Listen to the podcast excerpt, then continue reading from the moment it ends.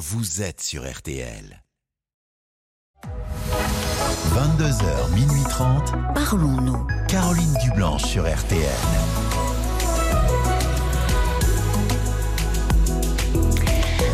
Bonsoir, Caroline Dublanche, heureuse de vous retrouver pour Parlons-nous. J'espère que vous avez bien profité euh, de ce long week-end de repos et que vous êtes euh, en forme euh, là pour nous écouter et nous appeler, j'espère, au standard 09 69 39 10 11, puisqu'on va prendre le temps de se poser, de se parler et de faire le point dans nos vies, de réfléchir peut-être à nos liens familiaux, amoureux, amicaux, professionnels. De 22h à minuit et demi, je suis à votre écoute et toutes vos interrogations sont les bienvenues au standard. Vous pouvez nous joindre au prix d'un appel local au 09 69 39 10 11. Ce soir, c'est Victor et Paul qui vont vous y accueillir chaleureusement. Et c'est Nicolas Godet à la réalisation de l'émission. Et si vous désirez vous joindre à nos échanges, eh bien, à tout moment, vous pouvez appeler ce numéro. Si vous préférez par écrit, vous pouvez nous envoyer un petit SMS au 64 900 avec les trois lettres RTL au début de votre message. 35 centimes par SMS. On vous lit aussi sur la page Facebook de l'émission RTL-Parlons-nous. Bonsoir Janine. Bonsoir euh, Caroline. Et ravie euh, de vous entendre euh, à nouveau puisque Oui. vous nous avez appelé, ben, c'était la semaine dernière. Voilà. Et je, vous étiez euh, un peu, un peu dans l'expectative de vous rendre ou pas euh, au baptême euh, de. D'ailleurs, c'était votre petite fille. Oui. Voilà, qui avait lieu dimanche. Et Oui. c'était, ben, vous, vous aviez très peur, vous appréhendiez de revoir euh, votre ex-mari, dont vous êtes Oui. séparés depuis plusieurs années, et Oui. puis toute sa famille. Voilà. Voilà. Alors en fait, euh, il n'y avait pas sa famille. Ah. C'est moi qui avais fantasmé qu'il y aurait tout le monde. Bon, Et en fait, il n'était que tout seul. bon, déjà, euh, déjà, vous n'aviez pas un groupe en face de Oui, vous. voilà. Donc vous y êtes allé À ce baptême, c'était hier. Oui. J'avais dit à ma fille que je voulais plus y aller tellement j'avais peur. Oui. Puis après, j'ai eu ma psychologue qui m'a aidé à trouver quand même que mon désir était plus fort que ma peur. C'est bien, oui, c'est ça. hein, vous... Ça m'a aidé de sortir de l'impasse. Oui. Oui. Bah déjà, je trouve, euh, moi j'avais senti à la fin de notre échange qu'effectivement vous aviez très envie d'y aller. Ouais. Et puis ça ouais. tombait bien que vous ayez votre psychologue après. Voilà. Voilà.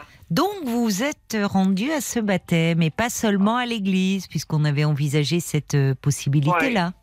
Alors la messe était en plein air, Ah bon? C'était fort sympathique. Ah oui?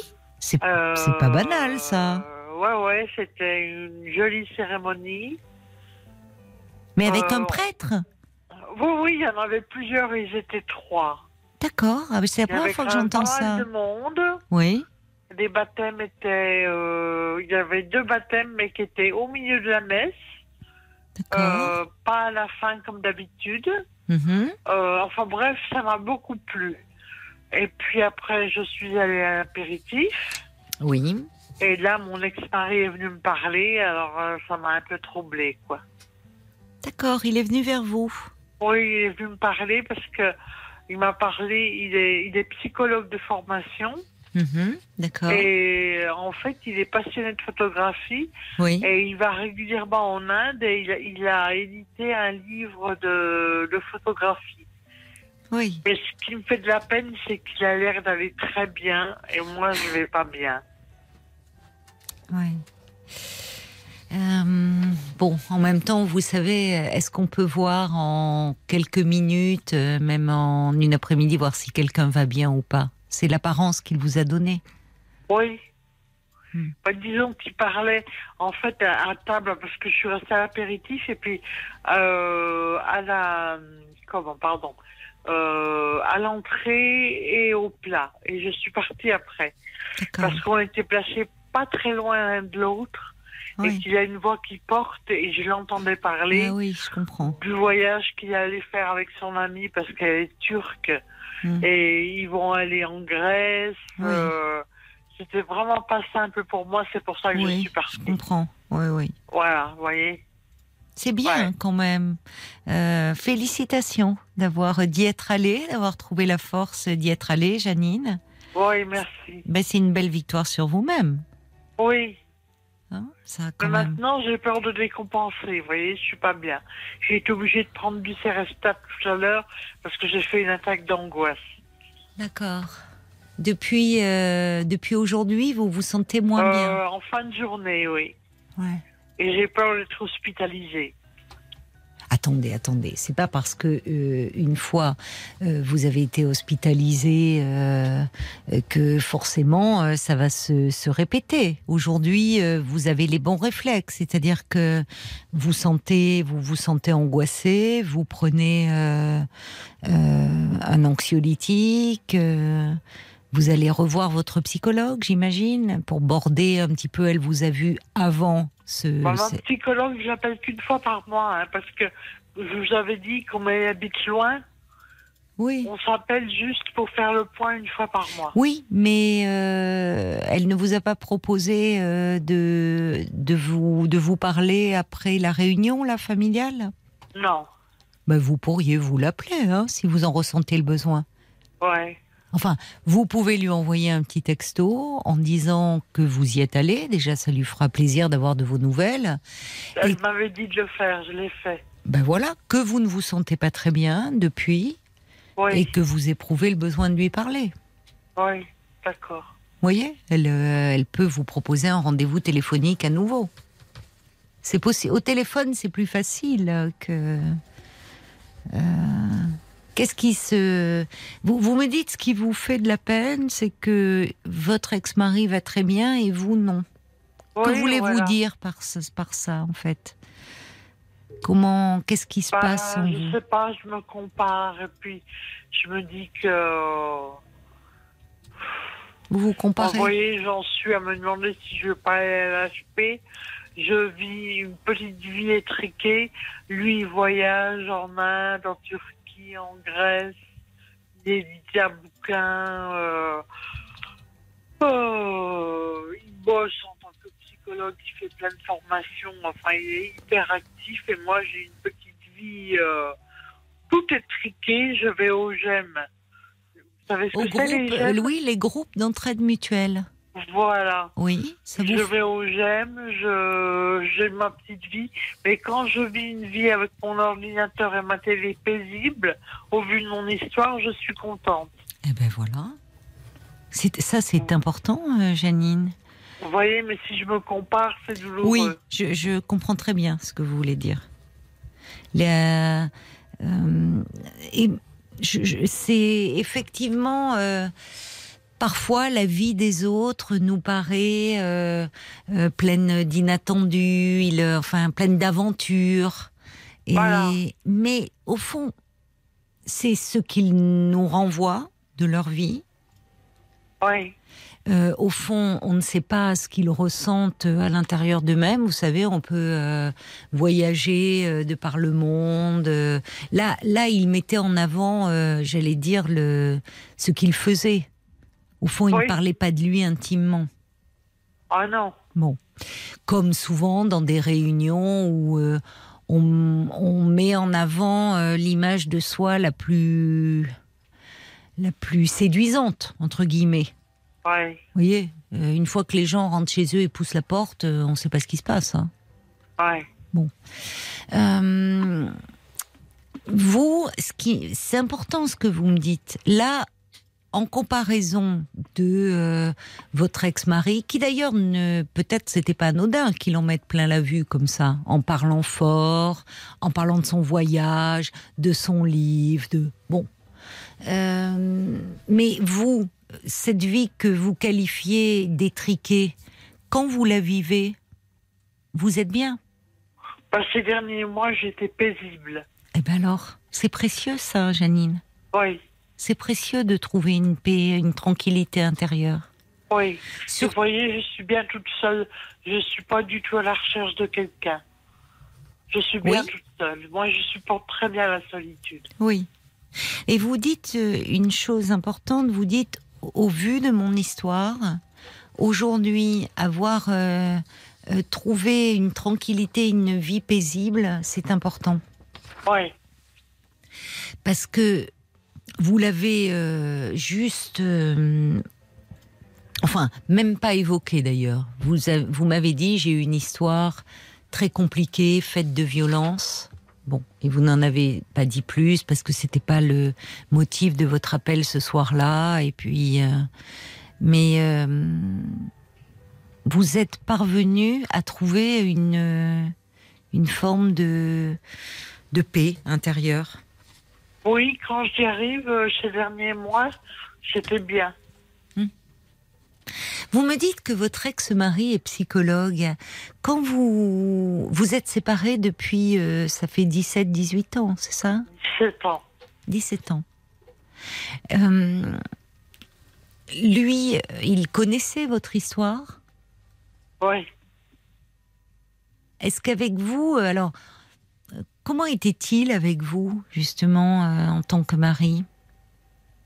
Est-ce qu'il vous apportait un peu cette sécurité, cette euh, que vous recherchiez tant? Bah, pas trop à la fin. Après la péritonite, euh, pas trop, quoi. Oui, mais vous dites à la fin.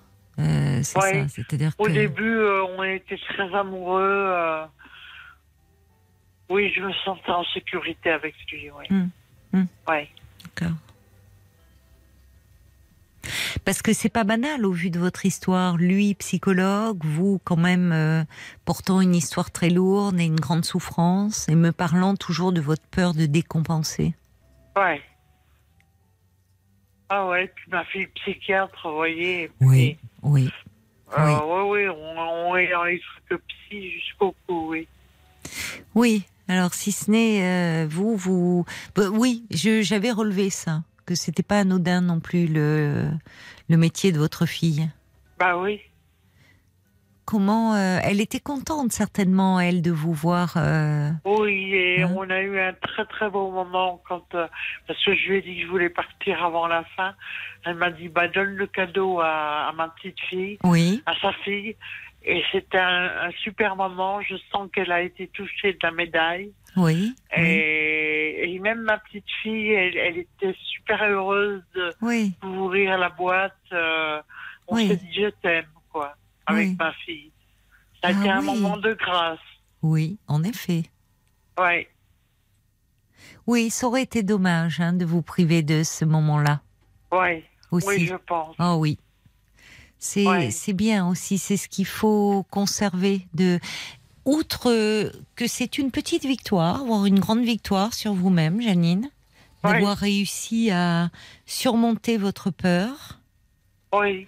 euh, de d'avoir pu euh, vraiment euh, être là, être présente, d'avoir ce moment de grâce, comme vous dites, avec votre fille Oui. qui était très heureuse parce que jusqu'au bout, elle a pu penser bah, que sa maman ne serait pas là. Oui. Alors là, vous êtes un peu dans l'après-coup, Oui. où euh, c'est toujours... euh, euh, c'est jamais neutre de revoir son ex-mari ou son ex-femme. Oui. Ça ramène un peu en arrière aussi. Ah oui. fond de nostalgie. de- Ouais. Et puis, euh, et puis il y a ce décalage que vous avez perçu où lui a mis beaucoup en avant ses projets. Euh, Voilà. et, et où vous, vous avez le sentiment euh, que tout est plus difficile pour vous. Voilà. Mais on est différent aussi, vous savez, Janine. Il y a des gens qui sont beaucoup dans l'action, Ouais. qui, dans leur vie, euh, comment dire, euh, qui, qui ont toujours beaucoup de projets, qui ont besoin d'avoir un projet de voyage, d'avoir un projet de... Bon, et puis il y en a d'autres euh, qui euh, bah, sont moins, voire pas du tout dans l'action, mais qui ont effectivement peut-être quelque chose de plus intériorisé, qui peuvent apprécier des bonheurs plus simples. Oui. Oui. Puis vous voyez, euh, là où je suis pas très confortable non plus, c'est que ma fille passe sa thèse fin Oui. juin. Oui, oui. Et là, par contre, il y aura toute la famille de mon, de mon ex-belle famille. Ils seront tous Hum. présents. Hum. Et, et à nouveau, mon ex-mari. Donc, euh, j'ai Oui, une thèse, une, euh, oui, c'est un moment important. une projection anxieuse euh, par rapport à ça. Et mon souhait serait peut-être parce que j'avais une amie qui m'avait dit que ça intéressait de venir, Oui, d'y aller avec elle ah, ça serait bien. Oui. et de partir après parce que je pense que je vais pas supporter de tous les voir. Bah, euh, c'est bien ça, c'est une excellente idée d'y aller accompagné d'une amie. Oui, Vous ne vous sentirez moins seul oui, à, à une thèse, effectivement, une thèse, c'est un gros, c'est un grand moment. Enfin, il y a un tel travail derrière. Effectivement, il y a la famille, les amis, Euh, et hum, bah, vous, bien sûr, vous pouvez y aller avec cette amie et avec elle, vous pouvez prendre. euh, une fois que votre fille a fait sa soutenance, euh, rester prendre un petit verre et partir assez rapidement. Vous verrez bien. Attention. Oui, parce que tous oui. les revoir, euh, ça, ça m'inquiète énormément. Bah, D'abord, euh, tous, ils seront peut-être pas tous là, parce que vous voyez que. Ah si, il y aura ma belle-mère, il y aura les sœurs de mon frère, de mon, de mon ex-mari. euh, Ouais. Oui, mais votre belle-mère, vous m'aviez dit qu'elle était plutôt sympathique. Oui, elle est plutôt sympathique, oui. Bon. Vous avez, vous avez fait déjà, vous avez passé une étape euh, énorme là, hein, Janine. hein? Oui, je pense. Donc, ça serait dommage, alors que vous venez euh, de, de réussir, ce qui vous faisait déjà très peur, de vous remettre tout de suite dans, dans l'appréhension de ces retrouvailles fin juin. On n'y est pas. Ok. Vous, vous êtes, euh, y a, vous, vous êtes dans un état d'anxiété quand même très très envahissant. Hein. Oui, Oui, le propre de l'anxiété, c'est qu'on anticipe l'événement et on voit tout un peu comme une catastrophe. voilà. Alors, par rapport à ça, justement, est-ce que je, je m'interroge un petit peu sur, puisque vous me parlez, vous m'en aviez déjà parlé la semaine dernière, votre peur de décompenser, c'est-à-dire d'être à nouveau hospitalisé. Oui. Euh, est-ce que la prise en charge que vous avez actuellement vous paraît suffisante Vous allez au groupe d'entraide mutuelle à raison de combien de séances Une fois par semaine. Ça c'est bien Ça vous fait du bien ça Oui, ça me fait du bien, oui. Votre psychologue, vous l'avez une fois par mois Voilà. et vous voyez donc un psychiatre pour le renouvellement de votre ordonnance Voilà. Une fois tous les trois mois Non, une fois par mois. Une fois par mois. Bon, est-ce qu'actuellement, vous ne, ça serait peut-être pas, enfin, au moins jusqu'en juin, vous n'auriez pas le bénéfice d'avoir un soutien psychologique un peu plus régulier? Bah oui, mais ma, ma psy veut pas que ce soit. Parce qu'elle me dit que c'est pas une thérapie, c'est juste un soutien parce que euh, par téléphone, elle me dit que c'est pas une thérapie, quoi. Oh, bah écoutez, euh, les, beaucoup de psy, euh, depuis justement aussi la pandémie, a beaucoup euh, changé la donne et, et comme on ne pouvait plus se voir en présentiel, beaucoup de psy ont mis en place des consultations par téléphone et le travail, le travail se fait. D'autant plus que vous aviez établi un lien avec elle en face à face. Ouais. Je pense que si elle sentait, si vous lui parliez de cette peur qui est un peu, un peu irrationnelle, c'est une, peur où au fond, par moment, vous vous dites, je serais bien hospitalisée peut-être, comme un refuge? Oh non, j'ai peur, je veux pas. Vous ne voulez pas retourner euh, Ah être hospitalisée? ah. Mais j'ai l'impression- plusieurs fois et, et c'est ma phobie. Vous avez peur de replonger? Oui, je me fais peur avec ça. Alors justement, de- depuis, euh, depuis, vous avez mis en place des choses pour aller mieux, pour Oui. en tout cas ne pas tomber plus bas. Oui, Vous voyez, vous me dites là, vous sentiez l'angoisse monter, vous avez pris un traitement, C'est bien. Oui. Vous avez d'emblée pris euh, euh, un comprimé un peu qui vous apaise. Voilà. Vous pourriez, vous avez envoyé un texto à votre psy lui disant que vous y êtes allé, mais en disant écoutez là, euh, je pense que j'aurais besoin de vous parler. Alors soit elle le peut, soit elle le peut pas, mais sinon à ce moment-là qu'elle vous recommande quelqu'un peut-être. Eh ben, le problème, c'est que elle me convient vraiment bien. Oui. Et j'en ai cherché plusieurs sur la ville où j'habite. Hmm. Et j'ai pas trouvé quelqu'un qui me convenait. D'accord. J'ai trop investi cette psy. euh, Oui, je comprends. euh, Donc c'est parce qu'elle a remets- déménagé. Comment? Elle a déménagé. c'est- Non, c'est que c'était loin Oui. et que je suis plus en capacité de conduire loin. D'accord. Bon, écoutez, posez-lui la question. Dites-lui, moi, je, en, en ce moment, peut-être qu'après vous pourrez reprendre à nouveau une fois par mois, puisqu'apparemment Oui. ce rythme vous convenait là. Oui, oui, oui. Bon, Euh, là aussi, euh, ne, ne vous ne vous tourmentez pas trop. On est à J plus 1 là. hein. Vous étiez hier dans cette réunion familiale, vous avez Voilà. revu votre ex-mari. Donc qu'aujourd'hui et que pendant quelques jours vous ayez un peu de flottement, ça me paraît tout à fait normal. hein. D'accord. Ça vous a un peu, euh, vous vous redoutiez tellement. euh, finalement, vous pouvez être fier de vous parce que vous y êtes allé et vous avez fait face. Voilà. Hein, quand vous dites je voulais tenir ma tenir ma place, ben vous l'avez tenue. Donc vous pouvez être fier de ça. Et évidemment, ça vous remue, ça vous bouleverse un peu. C'est normal. Oui. hein. Oui, oui. La réunion familiale, il y a aussi, même vous savez, même les émotions positives nous remuent. Ce moment de grâce que vous évoquez avec votre fille, ben, ça vous a bousculé aussi. Ça fait beaucoup d'émotions d'un coup. Entre la Ouais. peur, le voyez, donc tout ça. euh, aujourd'hui, vous, aujourd'hui, vous soufflez. vous dites Oui. ouf, je l'ai fait. Et c'est quand on, quand le danger est passé entre guillemets, c'est là où on peut euh, un peu se laisser aller. Mais vous avez bien fait. Vous prenez un petit traitement. Vous allez voir. Ouais. Vous pouvez dire à votre psy par SMS j'aimerais bien pouvoir un peu débriefer cette réunion. Et, pas, et, vous- Ouais. et le fait, vous savez, de parler, c'est bien que vous parliez de vos peurs. Quand on parle de sa peur, elle devient moins envahissante. Là, vous êtes un peu seul et vous tournez en rond et vous vous dites oh là là là là, je vais à nouveau être hospitalisé, je me sens pas bien. Oui, Et plus vous vous faites ce scénario dans votre tête, plus presque il devient réel voilà. et presque euh, quelque chose qui que vous ne- que vous ne pouvez plus arrêter. C'est votre peur qui envahit tout votre esprit là en ce Oui, moment. tout à l'heure, vous voyez, j'avais, avant de prendre le Seresta, j'avais ma tête qui serrait, qui serrait.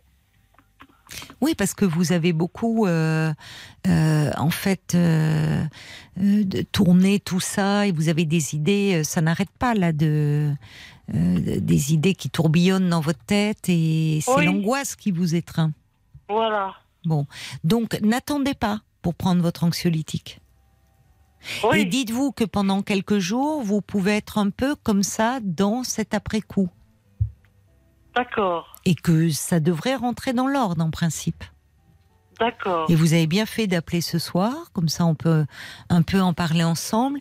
Et Oui. je pense, au vu de ce que vous m'avez dit et du lien que vous avez avec votre psychologue, euh, qu'elle ne pourra pas vous refuser d'avoir un échange en me disant je me sens un peu fragile et je Oui. pense que ça me ferait du bien de vous parler.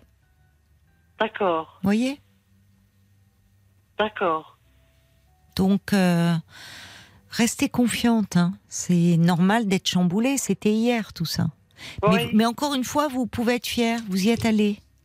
Et Oui. c'est bien que vous ayez été là. Pour Oui. votre fille, pour votre petite fille. Et puis, vous avez vu euh, votre ex-mari. Vous n'êtes pas effondré sur place. Vous avez tenu. Non. Donc, euh, euh, vous puisez. Vous avez. Ça vous montre que vous êtes capable plus que vous ne le pensez. C'est souvent l'événement que l'on anticipe est souvent plus redoutable que lorsqu'il a lieu. Oui, c'est vrai. Bon, ben oui, mais ça c'est le propre de l'anxiété. Voilà. Donc, euh, apaisez-vous. et, et félicitez-vous un peu d'avoir réussi à le faire, au lieu de Oui. vous voir hospitalisé. Et puis, je vais vous dire, Janine, quand bien même, on va aller au bout de votre peur, quand bien même ça devrait arriver que vous soyez, je ne sais pas, pour une raison ou pour une autre, hospitalisé quelque temps, c'est pas un échec, hein. Quand vous aviez été hospitalisé, même si c'est compliqué, c'est aussi un moment où on s'était occupé de vous, on avait pris soin de vous, on avait mis en place des choses pour après. Ça peut arriver. Il y a des moments où on a l'impression qu'on rechute, mais en général, on rechute moins profondément et moins longtemps que, euh, que les premières fois. Alors vous n'en êtes pas là. Ok. Allez, prenez soin de vous, Janine. Et merci de m'avoir rappelé. Merci Caroline. Je vous embrasse. Au revoir. Je vous embrasse aussi. Au revoir Au revoir. Caroline.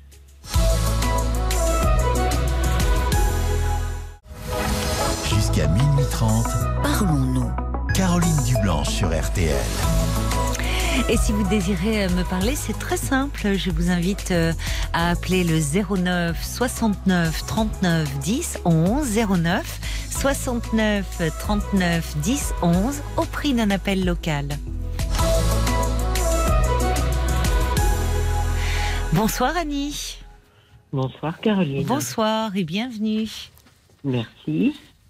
Un petit clin d'œil, hein, un petit clin d'œil. Je vous interromps parce qu'il y a Christophe Paco qui est rentré euh, dans le studio nous faire un petit bonjour. Bonsoir. Christophe. Ça va bien, Caroline? C'est toujours. Vous vous souvenez, Christophe? Il faisait les, les infos et on avait des. On se RTL passait- Grand Soir, de 22h à RTL 23h. Bonsoir, voilà. Qu'est-ce que tu fais encore dans les locaux cette Bah, J'avais envie de passer du temps avec vous. Après un super mini-concert, l'enregistrement du grand studio de M. Ah oui, c'est pour ça qu'il y avait du monde dans les locaux. Avec une bassiste exceptionnelle, qui était la bassiste de David Bowie quand même, Ah de bon? Tear for Fears et de Lenny Kravitz. Donc M et cette bassiste exceptionnelle, samedi, ce sera avec euh, Eric Jean-Jean samedi après-midi bien sûr. C'est magnifique. Franchement, c'est à Bah, écouter écoute, sur RTL. Alors vraiment, tu as bien fait de passer et nous dire bonjour et Je nous peux pas me annoncer coucher sans cet passer vous faire un petit bisou aux auditeurs. Sacré Christophe. Bonne, soirée. soirée. Mais oui, Bonne Caroline. soirée, à bientôt, À toute Christophe. l'équipe aussi, hein, qui sont super quand même. Je confirme, ils sont Bisous Bisous Christophe. Pardon Annie, Non, mais non, c'était non, vraiment. non, mais- on s'était non, pas vu depuis très très très embrasse, longtemps. Annie, aussi. Ben voilà. Et euh, au moins c'est vrai que ça donne envie euh, d'écouter. euh, ça sera dans le grand studio RTL. Mais c'est à vous maintenant, ma chère Annie. Merci. Alors moi, je voulais, je voulais parler de d'une chose que je ne pensais pas qui allait m'arriver. Oui. Euh, nous sommes une fratrie de trois enfants. Oui. Aujourd'hui, vous pensez bien que nous avons un âge bien avancé. Et la semaine dernière, euh, comment vous dire, j'ai encore, euh, je voudrais pas que le- les, pleurs prennent le dessus, mais mon frère aîné, on- Oui. je vais pas dire qu'on s'est fâché, mais il y a eu des mots qui ont été dits euh, au décès de mon papa. Oui. Et euh, à ce moment-là, la dernière fois que je l'ai vu, c'est quand nous nous sommes retrouvés chez le notaire. Oui. Et euh, il est parti.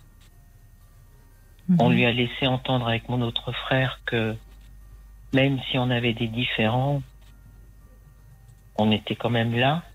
Mhm. Et la semaine dernière, j'ai appris qu'il était euh, décédé et enterré. Ah oui. Vous l'avez appris de quelle façon? Oh, de sa fille via Messenger. Oh là là, c'est terrible d'apprendre. Enfin, le décès d'un si proche euh, de Oui. cette façon-là. Oui, parce que même si, si on avait eu des différends, Oui, euh, Oui, ça bien restait sûr. un Bien frère. sûr.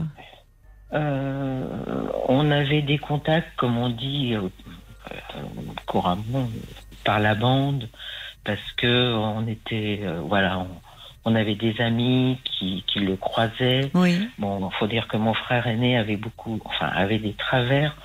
On n'a jamais su trop pourquoi, parce que on a été élevé pareil, on a été aimé pareil.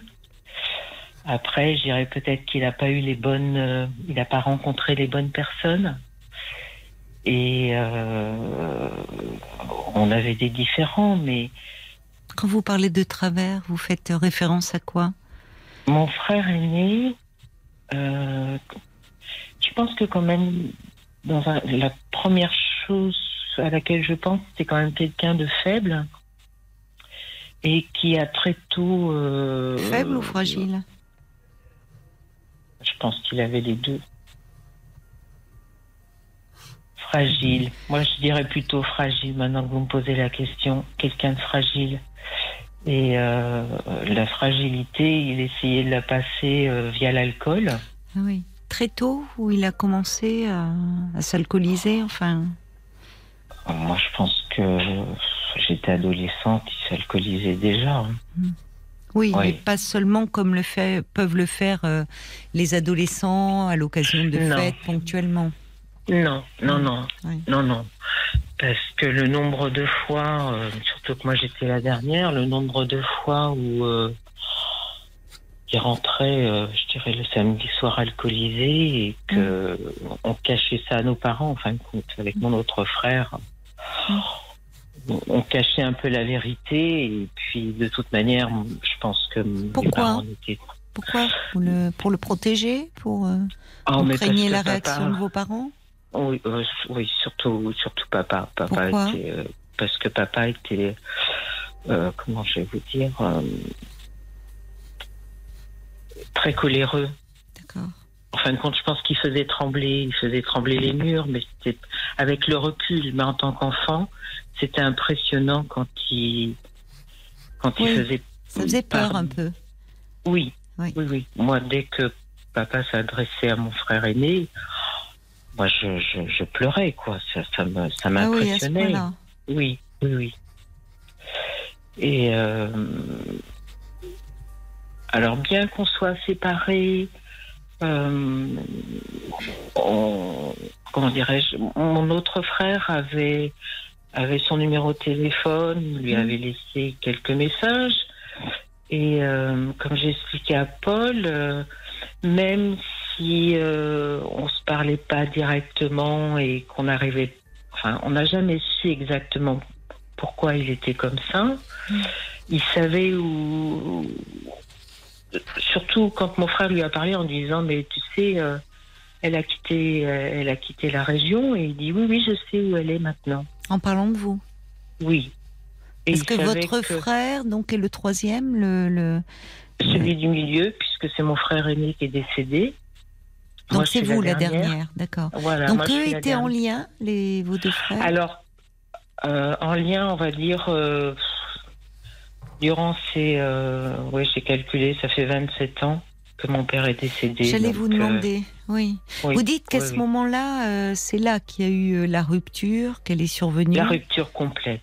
Parce que vous dites qu'il y a eu des mots qui ont fâché, c'est-à-dire des mots de entre vous, des mots de votre frère au sujet de votre Alors, père. c'était ou- pas. C'était, alors, c'était pas des mots, c'était parce que mon, mon frère a Hmm. été. Mon frère aîné a été marié. Oui, Et euh, une personne, euh, maman disait toujours, euh, tant que je suis vivante, euh, ils se marieront pas, mais si un jour je ferme les yeux, elle lui mettra la main dessus et euh, et euh, mais pourquoi vous voulez l'empêcher de se marier avec euh, cette femme? Parce que cette cette femme, elle était, euh, ça s'est confirmé par la suite, mais Mm. euh, cette femme, comment dirais-je, euh, euh, elle cherchait elle cherchait à, avoir une, comment dirais-je Euh, c'était encore la génération où euh, les, noms dans, les villages, il y avait des, noms de famille qui, donnaient de l'importance, du respect. Et mes parents, par leur activité, étaient connus et elle voulait absolument rentrer dans notre famille, chose qu'elle a faite quand même puisque maman est décédée très tôt. Et euh, Ouais. Elle était là au moment du décès de votre père Cette dame-là, votre belle-sœur? Vous me posez une question, elle était là, c'est-à-dire que quand papa est décédé, elle est venue à la maison. Je l'ai mise dehors. Je lui ai dit qu'elle avait fait de malheur dans la maison. Et elle m'a dit, mais moi, je veux aller à la sépulture. Quel malheur a-t-elle fait? Et là, euh, je dirais qu'elle a tourné le cerveau de mon père. Ah bon? Enfin, De quelle façon? dire? La, la manière que euh, quand euh, alors c'est pareil. Moi j'étais pas euh, j'habitais pas à côté mon autre frère non plus. Donc elle elle alors mon père étant seul et la voyant régulièrement il disait Oui. Il y a au moins quelqu'un qui s'occupe de moi et euh, c'était difficile dans la mesure où vous êtes loin et que vous Elle savez était présente, elle, elle était, enfin en tout Elle cas comme elle habitait. voilà, oui. oui, oui, Donc c'est ça. Donc euh, donc votre père avait fini par bien l'aimer, lui.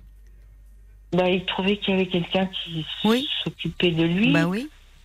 Et euh, C'était peut-être je- bien pour votre père.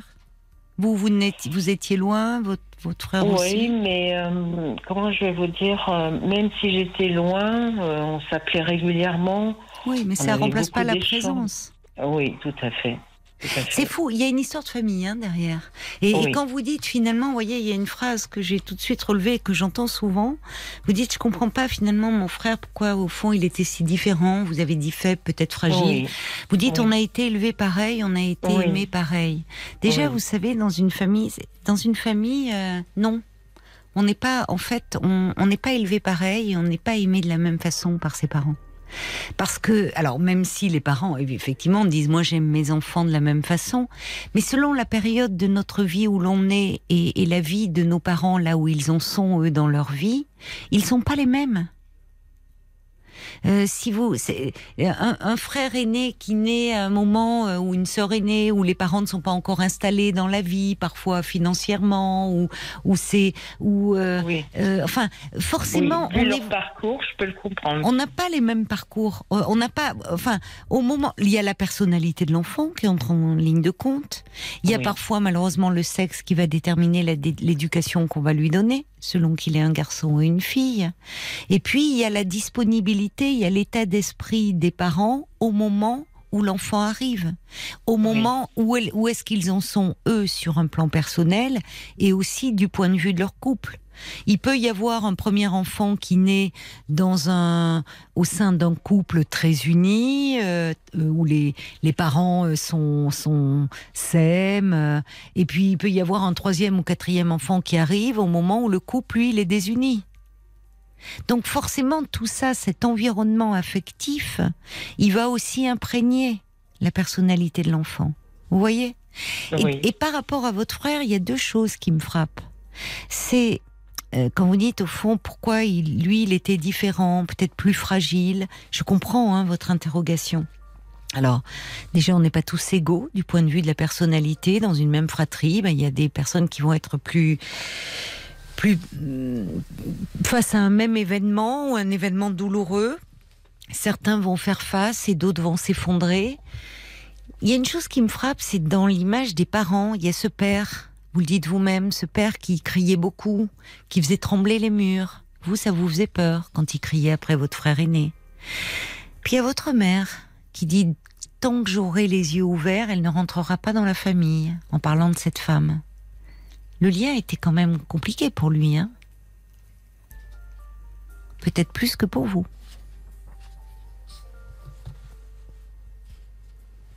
Vous êtes là? On l'a perdue. Je me demandais, je pensais qu'elle était en train de réfléchir, mais on l'a perdue, visiblement, Annie. Pardon, Nicolas?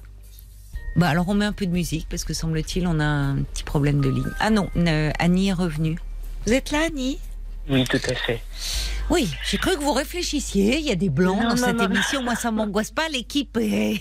et souvent le réalisateur, il saute sur la console en se disant oh là là, qu'est-ce qui se passe? Moi, parfois, je me dis bon, c'est le temps de la réflexion. On échange, c'est des choses ce qui qui Oui, oui. qui vous remue parce que c'est pas rien d'apprendre le décès de son frère euh, par Messenger. Enfin, c'est très bouleversant tout ça. Mais Je ne sais pas si vous avez entendu ce que je vous disais sur le, le fait de vos interrogations. Il y a- moi, il y a, il y a- Oui. ça m'a frappé ça. hein. Oui. Alors maintenant, si j'ai bien compris qu'effectivement c'était le premier. Donc euh, en tant que maman, on sait toujours que le premier c'est l'angoisse. On sait pas trop où on va. On, on- on tâtonne, je dirais, l'éducation du on premier. dit familièrement, il essuie les plâtres. Il fait un peu les parents aussi, le premier. Voilà. Mm. Donc effectivement, je, je repense un petit peu à nos caractères. Euh, le deuxième, ben ça y est, on commence à, on connaît les, on connaît plus ou moins les codes. Mm. Et puis le troisième, eh bien, euh, on va dire qu'il suit, il suit, il suit le mouvement. Et c'est vrai que c'est un peu, euh, oui, il suit le mouvement. Euh, je veux pas dire qu'on prête moins d'attention, mais on s'inquiète moins sur le, sur le suivant. Et euh, En principe, tout ça, voilà, c'est vrai, mais ça, ça dépend aussi de ce que vivent les parents à ce moment-là dans leur vie Oh, oui. aussi. Mais voilà. c'est vrai que ça me repense effectivement. Moi, j'ai- trois enfants et je reconnais que le, le dernier, euh, mon aîné, me dit oui, mais toi, tu, voilà, lui, il a le droit de faire et que moi, j'avais pas le droit. C'est vrai. Alors, Souvent, c'est vrai, ça paraît injuste pour l'aîné. En général, on Oui. dessert, les parents desserrent un peu la bride. Tout à fait. Et, Mais euh, dites-moi, vous l'avez appris par Messenger et, et donc euh, vous dites par votre nièce, donc la fille de votre frère aîné. oui. Vous n'étiez plus en lien avec votre nièce à partir du moment où lui aurait pu. J'ai bien compris qu'au décès de votre père, et souvent malheureusement c'est cela, quand les parents ne sont plus là, les liens de la fratrie peuvent se déliter. Comme si les parents tenaient finalement le lien Mhm. et à leur décès, malheureusement, la fratrie euh, s'éloigne. Euh, mais parfois, euh, vous auriez pu garder un lien avec euh, votre nièce, justement, puisque c'est elle qui a posté quelque chose sur le décès de son papa.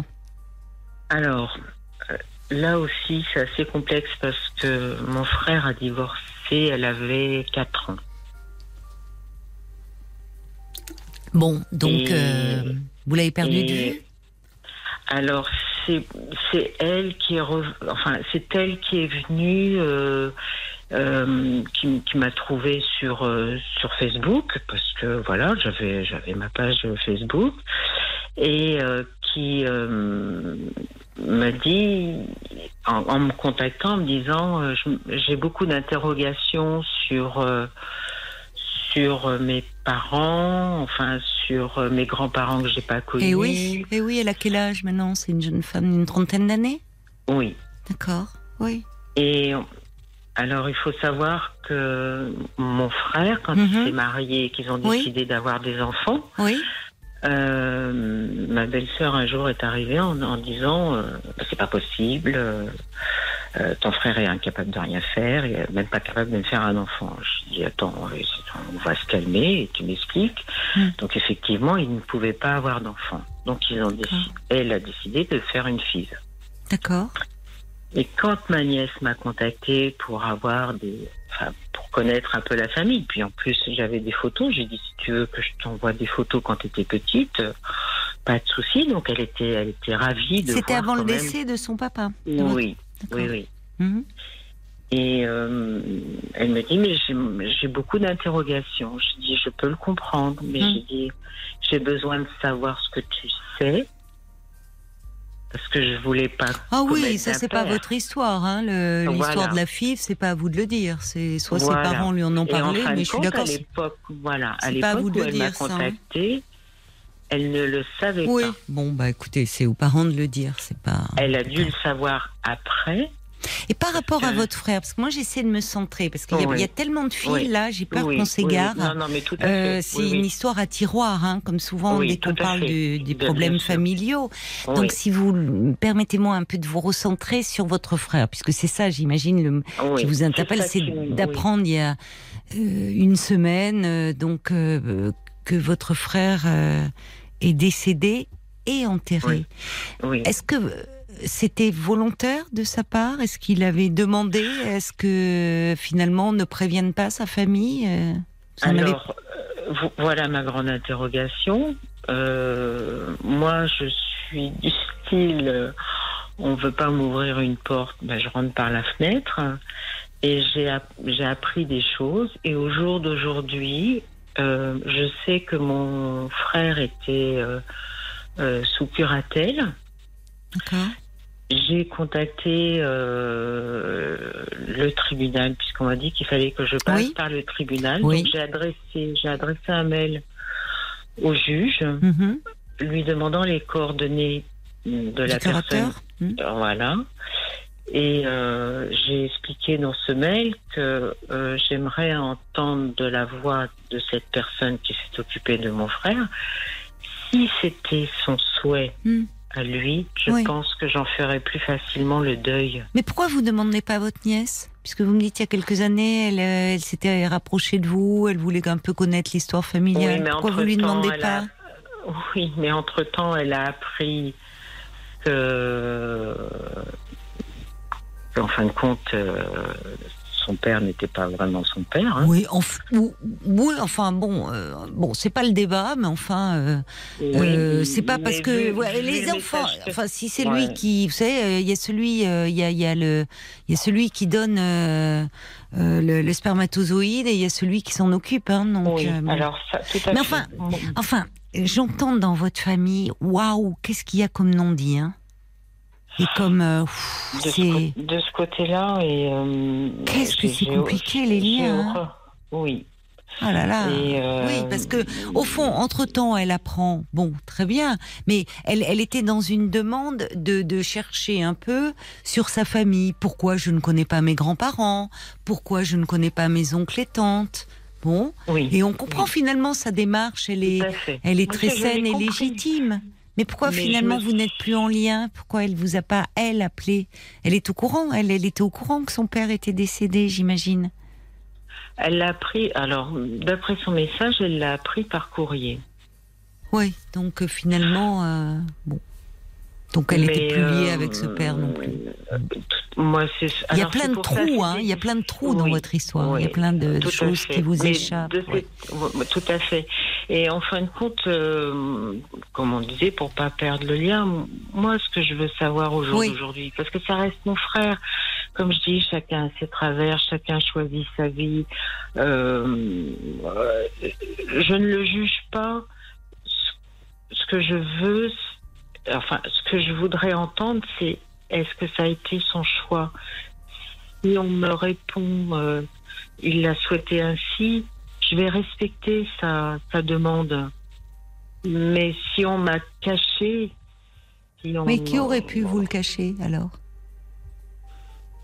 Après, comme vous dites, de l'autre côté, c'est très compliqué. Bon ben j'ai l'impression, oui. Enfin votre, Oui, vous voyez même sa fille la prend par courrier.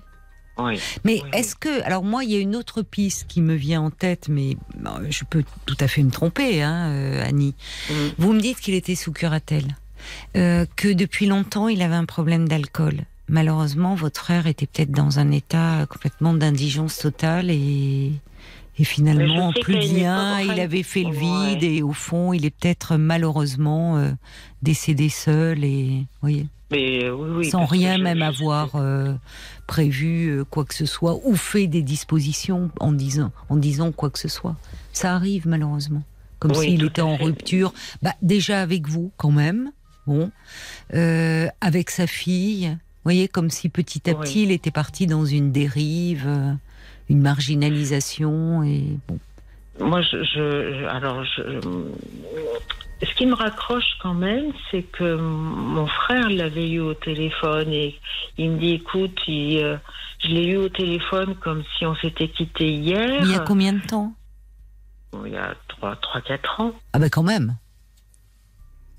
oui, enfin Mais, c'est euh, pas. Oui, Oui, non, non, mais il était malade, il était souffrant, il était. Voilà, c'est pour que- ça, oui, oui on, on, on sait pas. Mais Donc non, moi j'attends, j'attends juste d'avoir les. Mais au fond, le curateur. Enfin, j'espère que vous aurez les réponses. Enfin, il y a plein de questions hein, en Tout à suspens. Et puis j'entends aussi, certainement, même si vous ne le verbalisez pas, une forme de, de douleur et de culpabilité. Est-ce que, au fond. Enfin, non? C'est plus la douleur. Parce qu'au fond, on se Ça dit. reste zut. mon grand frère, en fin de compte. Ben Et moi j'ai cette que- image de grand frère. Oui, mais ça fait des années que vous ne vous étiez pas Oui. vus. Tout à fait, Ah. tout à fait. Et entre-temps. euh, Bah, C'est-à-dire que ça vous ramène, euh, ça vous ramène à ce que vous avez vécu dans l'enfance, mais Tout à fait. mais après finalement dans vos vies adultes, vous vous étiez vous étiez terriblement éloigné. Oui, oui, oui. Oui, ça c'est clair. Mais euh, c'est pas faux, en fin de compte. Là, c'est me, me, me renvoyer, euh, c'est me projeter, euh, enfin, pas projeter, me, me prendre en pleine face mon enfance, quoi. Vous, prenez votre enfance, oui. Parce que dans votre vie, en fait, il y avait longtemps, malheureusement, enfin, malheureusement, ou c'est comme ça. Il ne faisait plus partie de votre vie et vous n'en faisiez plus partie. Vous faisiez plus partie Oui. de la sienne.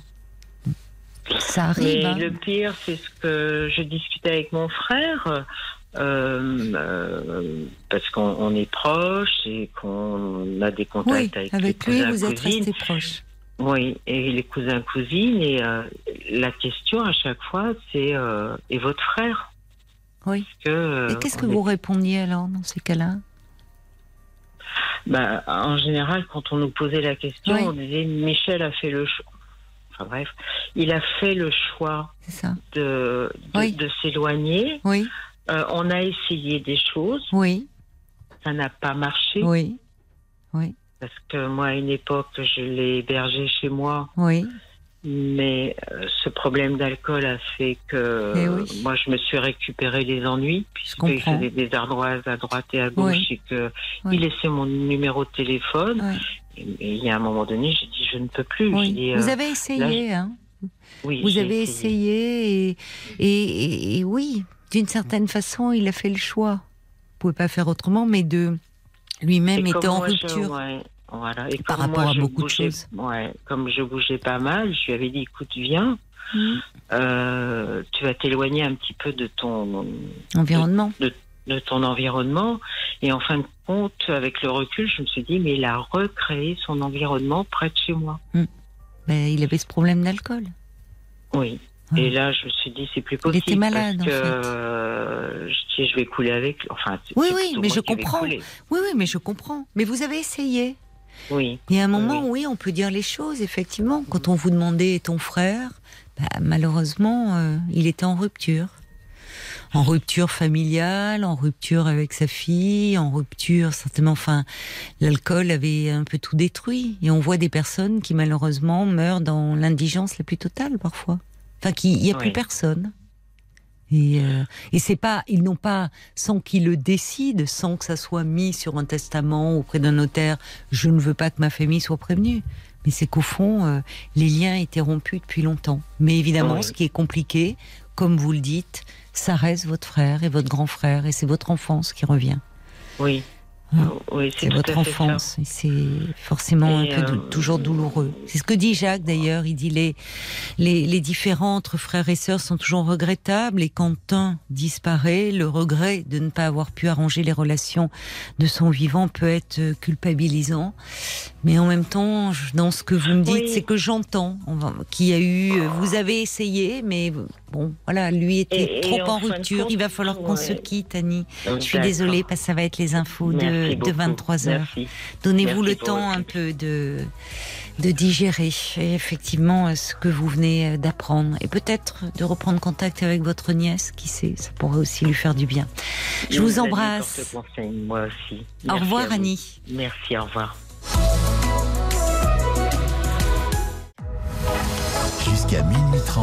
parlons-nous.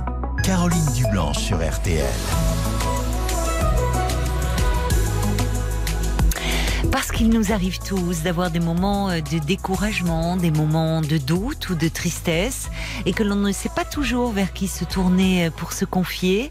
Chaque soir sur RTL, de 22h à minuit et demi, je suis là pour vous, à votre écoute, et je vous propose euh, mon éclairage de psychologue. Alors si vous désirez me parler, bah, c'est très simple. Je vous invite à appeler le standard de Parlons-nous au 09 69 39 10 11. Si un témoignage vous touche, si vous souhaitez partager votre expérience avec nous, donner des conseils, témoigner de votre soutien, à tout moment, vous pouvez euh, nous envoyer un petit SMS. Vous tapez les trois lettres RTL au début de votre message et vous l'envoyez au 64 935 centimes par SMS. Paul euh, est attentif également aux commentaires que vous nous laissez euh, sur la page Facebook de l'émission RTL-Parlons-nous. Pour Annie, justement, j'ai un SMS de Jacques, euh, euh, Annie qui nous parlait bah, du fait qu'elle avait appris euh, la semaine dernière par Messenger le décès de son frère aîné, frère qu'elle ne voyait plus depuis des années. et évidemment, cette annonce euh, soulevait beaucoup d'interrogations chez Annie. Jacques, euh, je trouve, envoie un message assez pertinent en disant si l'envie de vous rapprocher ne s'était pas imposée à vous durant ces nombreuses années, c'est qu'inconsciemment vous saviez que ce n'était pas envisageable ou plus envisageable. Ne culpabilisez pas et remontez l'histoire en vous faisant accompagner. C'est vraiment un très bon conseil parce que évidemment là il y a toute l'enfance qui revient, toute la jeunesse et toute l'histoire familiale, les interrogations. Pourquoi ce frère, au fond, était différent, fragile, euh, puisqu'il avait basculé dans l'alcool et déjà dans sa jeunesse, euh, euh, il y avait cette problématique d'alcool. Donc, face à tout ce que cela fait ressurgir, tout ce que cela ouvre comme brèche en nous, je crois qu'un accompagnement psychologique, effectivement, euh, peut être euh, nécessaire et qu'une réponse du curateur ou de la curatrice de ce monsieur ne sera pas suffisante et en tout cas ne pourra pas répondre à toutes vos interrogations, Annie. Jusqu'à minuit 30, Parlons-nous. Caroline Dublanche sur RTL. Bonsoir Bruno. Oh, bonsoir, vous êtes Caroline Oui, c'est bien moi. Ah, bonsoir. Vous avez l'air surpris. Ah bah, euh, bien sûr que je suis surpris. Ah ben oui, mais vous avez quand même appelé le standard. Oui, Vous avez l'air surpris de vous retrouver à l'antenne, Bruno. Ah oui, exactement. Ben, ben oui, C'est bien drôle, moi. c'est pas la première fois que j'appelle. euh, Bon, Ah bon? On s'est déjà parlé alors? Non, j'ai raccroché avant. Vous avez, au dernier moment, vous avez eu peur. Oui, Bon, oui. j'espère que vous n'allez pas me faire le coup hein, ce soir. Bah non, maintenant, euh, vu euh, Paul, euh, euh, comment l'enthousiasme qu'il m'a apporté, voilà. vous vous dites, je peux plus raccrocher. Oui, Bon. je suis obligé d'aller au bout. On compte. oh ben, j'espère que ça va pas être trop pénible, Bruno. Hein, vous me direz. Mais quand je le dis que c'est très simple pour me, de- pour Ah non, me mais moi, parler, je, je vous écoute euh, pratiquement euh, souvent. oui, Et euh, là, je m'imagine, moi, passer à la radio, ben oui, ça me fait un, un petit peu bizarre. c'est normal. Bon. Mais alors, le mieux, c'est on va vite se plonger dans dans votre histoire. Oui, enfin, et vous allez voir, vous allez oublier. Ouais, j'avais plein de choses à dire Oui. sur des sujets que vous développez tout le soir. Oui. Des choses même des fois glauques. Enfin bref. Euh, glauque, euh, moi, j'irais pas. Enfin, on n'aborde pas. euh, on aborde des sujets lourds, difficiles. Non, mais, le euh, glauque, j'avoue que j'évite et que, vous voyez, je donne pas dans le glauque. hein. Non, mais j'écoute beaucoup Pascal. Le midi et tout, il y a déjà eu des émissions qui étaient très. Pascal Pro. Qui me concernaient. voilà. Oui. Donc voilà, là, je voulais intervenir sur. ben, J'espère. je ferai écouter ça à mes frères et sœurs. Seront ravis. Alors, on va rester dans une histoire de famille, alors. Oui, voilà, je voulais intervenir. J'ai revu euh, ma famille. C'est pour les gens qui n'ont pas vu leur famille depuis longtemps, en fait. Ben oui, ça. Pour résumer, on va faire bref. On en parlait avec Annie. Voilà, Bien, alors les je gens vous qui n'ont écoute. pas vu euh, euh, leur, euh, leur famille depuis longtemps et puis qui se retrouvent confrontés à les voir. Alors, il faut que vous m'expliquiez Ça quand fait même un drôle. peu. Oui. C'est-à-dire que vous Ça avez drôle. retrouvé Moi, une je vois, famille. ça fait 29 ans que je n'avais pas vu mes frères et sœurs. Donc, euh, Et vous avez quel âge ça aujourd'hui m'a fait très drôle. Je voulais intervenir sur le sujet. euh, Bruno, vous avez quel âge aujourd'hui? Je sais pas si vous m'entendez bien. Vous m'entendez ou pas? Bon, on a un souci de ligne hein, ce soir. Bruno, est-ce que vous êtes là? Non, pas de Bruno. Euh, Bruno, un, deux. Est-ce que vous êtes là? J'ai l'impression que vous ne m'entendez pas en fait, parce que je vous parle et j'entends pas, je vous entends pas répondre. Bon, on a un petit souci, mais écoutez, ça arrive, hein, ça montre que nous sommes en direct. Parfois, certains en doutent, disent j'ai déjà l'impression d'avoir entendu ça. Non, non, on est en direct à vos, à vos côtés. Bruno, vous êtes là? Oui, je suis là, mais on a été coupé, je crois. Et euh, oui, je vous confirme. L'important, c'est qu'on vous ait retrouvé. Alors, donc, vous me disiez que euh, vous, n'avez, euh, vous avez retrouvé des frères et sœurs 29 ans après. Donc, en fait, juste avant que l'on soit coupé, je vous demandais quel âge vous aviez, Bruno. Et J'ai 55 ans. D'accord. Donc, autant dire, euh, vous, les, vous, vous les avez jamais connus c'était en 93. Oui. Mais je m'en rappelais, euh, j'avais pas de souvenir. Mais il faut que vous m'expliquiez un peu le contexte familial, parce que c'est pas banal de rester sans voir ses frères et sœurs pendant euh, 30 ans. Alors, qu'est-ce Bah, qui s'est passé Des demi-frères. euh, D'accord. Demi-sœurs, euh, voilà. C'est les enfants de mon père. Mon père est décédé l'année dernière. D'accord. Donc euh, j'ai été obligé de... Enfin, pas obligé, mais j'ai dû me ramener vers eux pour euh, des... Des choses, euh, comment on pourrait dire, juridiques. Donc, vous avez fait leur connaissance à ce moment-là. Non, non, je les connaissais, euh, je les connaissais déjà euh, très très jeunes. Alors, Mais votre père s'était 93, remarié.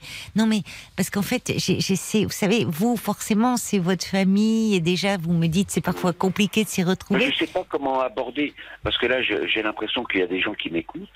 Euh, Oui. J'aimerais pas euh, comment parler juste pour moi, quoi. Vous voyez? Ben justement, c'est ce que c'est, très délicat de votre part, et c'est ce que j'essaye de, de faire avec vous, c'est de poser un peu le cadre. C'est-à-dire, j'entends que euh, donc ce sont des demi-frères et demi-sœurs. Ça veut dire que vous, vous êtes issu d'un premier mariage et que par la suite votre père s'est remarié avec une autre dame et il a eu ses Voilà, enfants. C'est ça, oui. d'accord. Et vous aviez Ils sont connaissance. partis tous les deux l'année dernière, au mois de juillet, au mois d'août. Donc, euh, cette famille euh, ont perdu leurs parents, dont, notre père. Bon, c'était pas la même maman, mais bon, euh, voilà. Et donc, euh, je me retrouve confronté. Et là, j'ai été amené à les voir, et j'ai eu la surprise d'avoir autant d'amour que je ne soupçonnais même pas. Ils ont été euh, très affectueux euh, avec vous. Ah, c'est même pas, il y a même pas de mots, il y a même pas de. Euh, voilà. Bon, je savais que Ça ma vous a touché. euh, je savais que ma demi-sœur, euh, le peu de fois que je l'avais croisée quand on était jeunes, Mhm. euh, elle m'aimait bien, quoi. Oui. Voilà. Oui. Voilà, je sentais que, comme je ressemble beaucoup à mon père, Ah oui, d'accord. Voilà. Vous avez combien Donc, de euh, différences tous les deux? Pardon. Vous avez combien de différences tous les deux? Ah bah moi je suis de 66, euh, donc euh, ma demi-sœur elle, elle est de 80, euh, 87, un truc comme ça. Mais j'ai une autre sœur, moi j'ai ma vraie sœur, j'ai une vraie sœur euh, avec le même, les mêmes parents. Et quelle est votre question alors par rapport à votre famille? Qu'est-ce qu'elle Et là je me suis rendu compte que j'étais très proche de ces gens-là, alors que je les connaissais je les avais pas vus depuis 29 ans. Et eux ils m'avaient pas oublié. Oui. Vous comprenez? Oui. Donc, euh, quand ils m'ont vu, c'était comme s'ils m'avaient vu la veille. C'est curieux? J'étais très surpris de. Oui. Et touché, j'imagine. Ah ben, euh, touché, euh, oui. Oui, parce qu'au fond, c'était un peu des étrangers pour vous. Oui, enfin, en sachant qu'ils étaient là et que le peu de fois qu'on s'était croisés, euh, bon, la dernière fois en 93, quand même, ça fait. ça date quand même. Oui. Et je voulais. euh, simplement, mon témoignage, c'est pour les gens. euh, de dire, il y a des gens qui vous aiment, et des fois, on, on, on ne le sait pas. Oui, c'est. Moi, je ne savais pas qu'il y avait des gens qui avaient des sentiments pour moi. Hmm. Euh, bon, parce que, voilà, loin des yeux, loin du cœur, des choses comme ça. Oui, mais c'est pas banal quand même. Enfin, c'est bon, ça.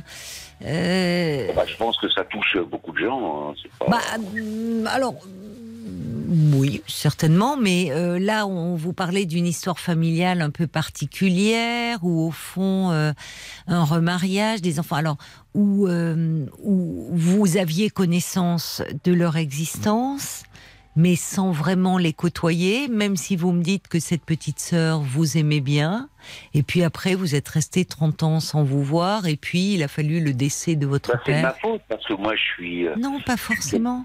Non, non, mais Non. bon. C'est non, que- c'est là où je suis pas d'accord, Bruno, en fait. C'est que euh, c'est pas votre faute. C'est euh, euh, finalement votre père aussi qui n'a pas fait le lien. Parce que aujourd'hui, quand euh, on, parle aujourd'hui de famille recomposée et donc euh, de de- d'un père ou d'une mère qui se remarie ou pas d'ailleurs, qui a un enfant avec le nouveau compagnon ou la nouvelle compagne, et en général, les enfants du précédent mariage, on les présente et ça forme une fratrie recomposée, mais une fratrie. Or là, Ah, s'il y a eu cet éloignement, c'est bien parce que votre père, tout en mentionnant votre existence, n'a pas fait en sorte que vous soyez dans la vie de ce demi-frère, d'ailleurs, me dites-vous, et demi-sœur. Ça, c'est vrai. Ça, c'est vrai. Et ça, j'ai pas eu euh, le temps de lui dire. Et ça, c'est. euh, euh, J'en appelle à tous les gens euh, qui qui ont pas envie de perdre leur temps, de dire les choses, mettre les choses à plat avant qu'il soit trop tard. Ça, c'est sûr. Parce que moi, mon père, j'ai pas pu lui dire. Il est parti l'année dernière. Euh, voilà, je suis son premier enfant. Qu'est-ce que vous auriez aimé lui dire à votre père? Ben, que j'aurais aimé qu'il m'aime, c'est tout. Euh, Vous vous êtes pas senti aimé de lui? Ah non, pas du tout. Ah non. Moi et ma sœur, ah non. Moi, Ah mes oui. parents, ils sont mariés en 66, ils ont divorcé en 69. hein. Oui, mais ils auraient... Oui, J'ai donc- jamais revu mon père euh, pratiquement de ma vie. Ah, ben vous voyez.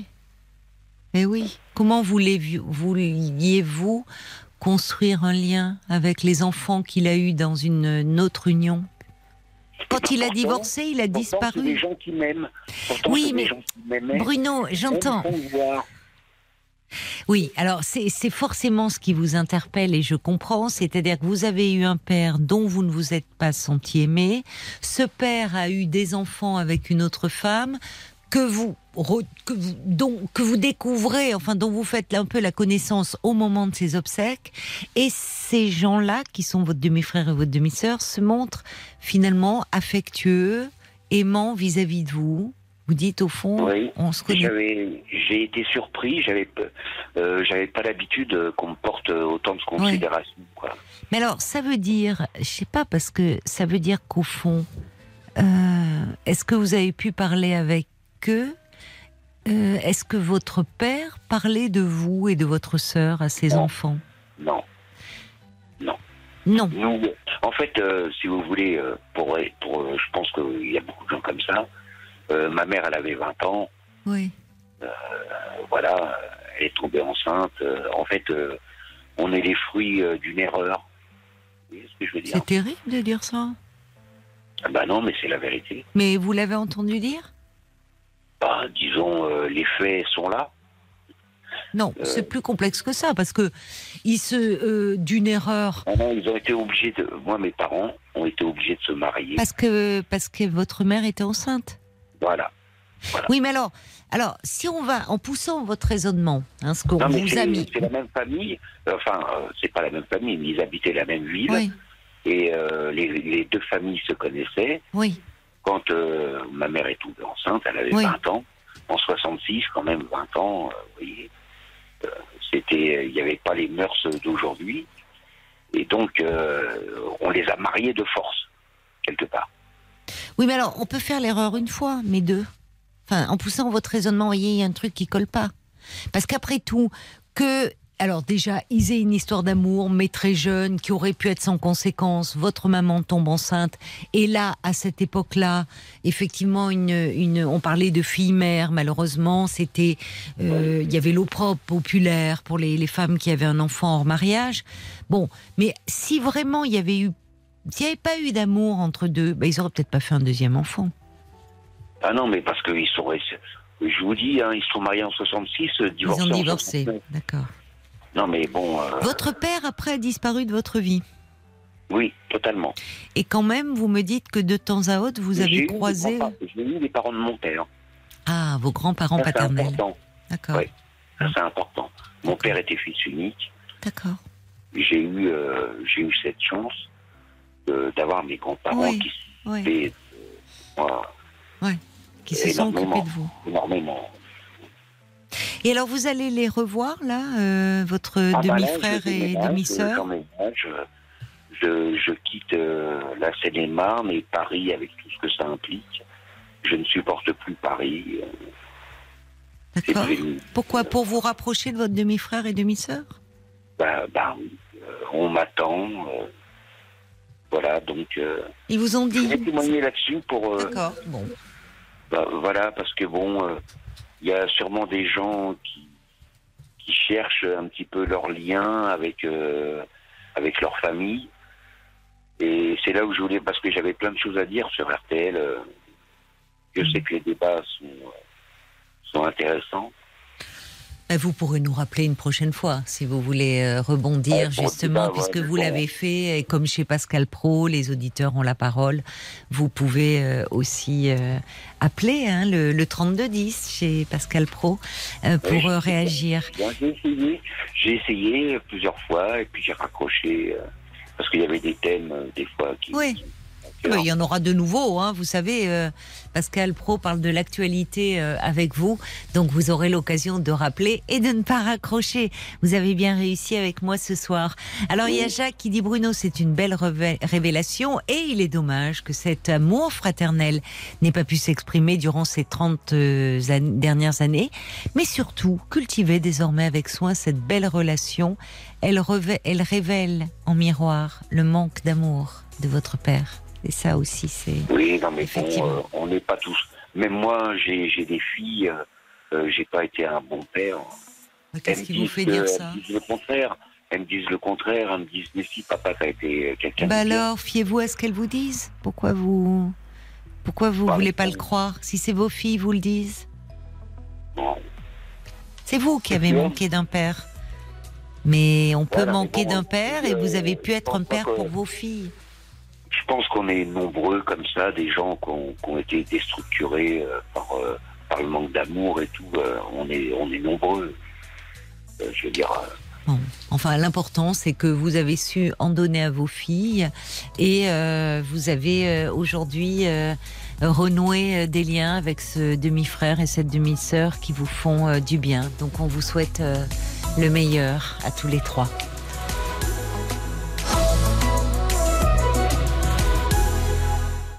Nouveau, pardon, Juliette euh, Armanet que vous venez d'écouter à l'instant dans Parlons-nous sur RTL. C'est vraiment bien. Tu me plais, c'est le nouvel extrait de Brûler le feu, le deuxième album de euh, Juliette Armanet. Jusqu'à minuit 30, Caroline Dublanche sur RTL. parlons-nous. 22h, minuit 30, Parlons-nous. Caroline Dublanche sur RTL. 09 69 39 10 11 pour nous joindre. On est ensemble et en direct, bien sûr, à vos côtés jusqu'à minuit et demi. Bonsoir, Christelle. Christelle, bonsoir. Bonsoir Caroline, vous m'entendez bien? Oui, ça y est, je vous entends. Oui. Bienvenue. Merci beaucoup. Alors moi, ce qui m'amène, euh, j'ai besoin de votre éclairage Oui. euh, ce soir. Volontiers. Voilà, je suis en lien avec un ami euh, sur Messenger depuis six mois.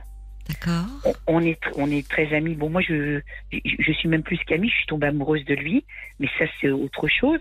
Oui. Simplement, cette personne, elle fait une dépression. Oui. Alors, elle me l'a, elle me l'a avoué. Bon, je m'en étais aperçue dans ce qu'il disait, etc. Oui. Et depuis, euh, donc, euh, il est en arrêt de travail, cette personne, depuis janvier 2021.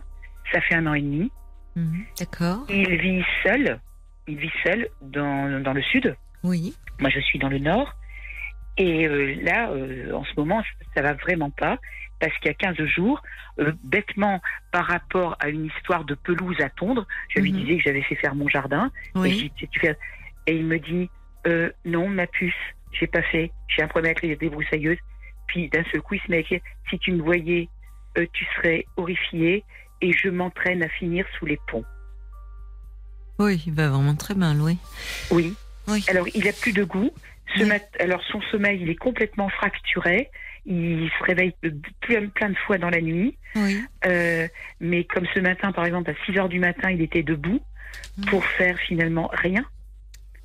Rien du parce tout. qu'il ne dort pas. Il- non, il dort plus. Oui.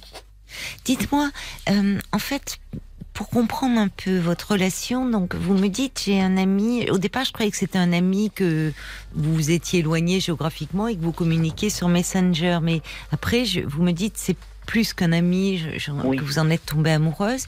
Comment vous êtes rentrée en relation avec ce monsieur au départ? Il m'a trouvé sur Facebook. Mais comment ça, il vous a trouvé Ah, mais il a cherché, il a trouvé mon profil. Il vous connaissait euh, Pas du tout. Pas du tout. Mais, Euh, En fait, il, a- il vous a demandé comme ami sur Facebook. C'est ça, Ah voilà. oui, d'accord, je comprends. Il m'a demandé comme ami, Oui. avec euh, il y a six mois. En fait, c'était même quelque chose d'assez, d'assez drôle et même peut-être même déplacé, oui. parce que j'avais reçu une, une photo oui. de lui dans une baignoire, mais euh, tout était caché. hein, il n'y avait pas de, c'était pas vilain. Et il disait euh, coucou ma pupuce, est-ce que tu veux te réchauffer avec moi? J'avais dit non. Qu'est-ce que c'est que cette histoire, etc. Oh, Puis j'avais dit je suis sur Facebook que pour pour les amis. Bon, il avait dit ok, d'accord, bah, oui, nous serons enfin, amis. Oui, Oui. d'accord, mais l'entrée en matière est assez déplacée. Elle était déplacée, Enfin, même délicate. très déplacée, je trouve. Quand Et bien puis- même on ne voit rien, ça, Oui. la, la, le- la demande au départ était clairement sexuelle. Et- et oui, Se voilà. photographier nu dans une baignoire en disant veux-tu jouer avec moi à quelqu'un qu'on ne connaît pas? Bon. Oui.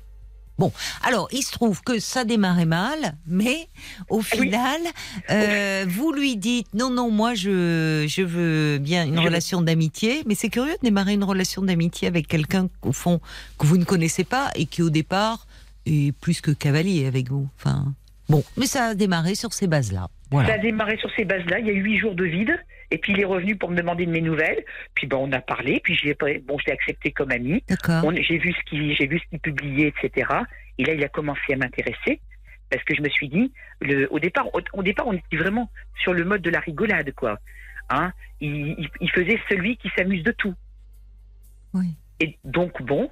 Et par contre, il publiait des choses beaucoup Qu'est-ce plus qu'il profondes. publie? Qu'est-ce qu'il publie? Il publiait des choses sur euh, sur euh, la tolérance, sur euh, la fraternité, sur l'amitié, sur l'amour profond, sur les sur les âmes, la réunion, la communication quand on rencontre une âme, etc.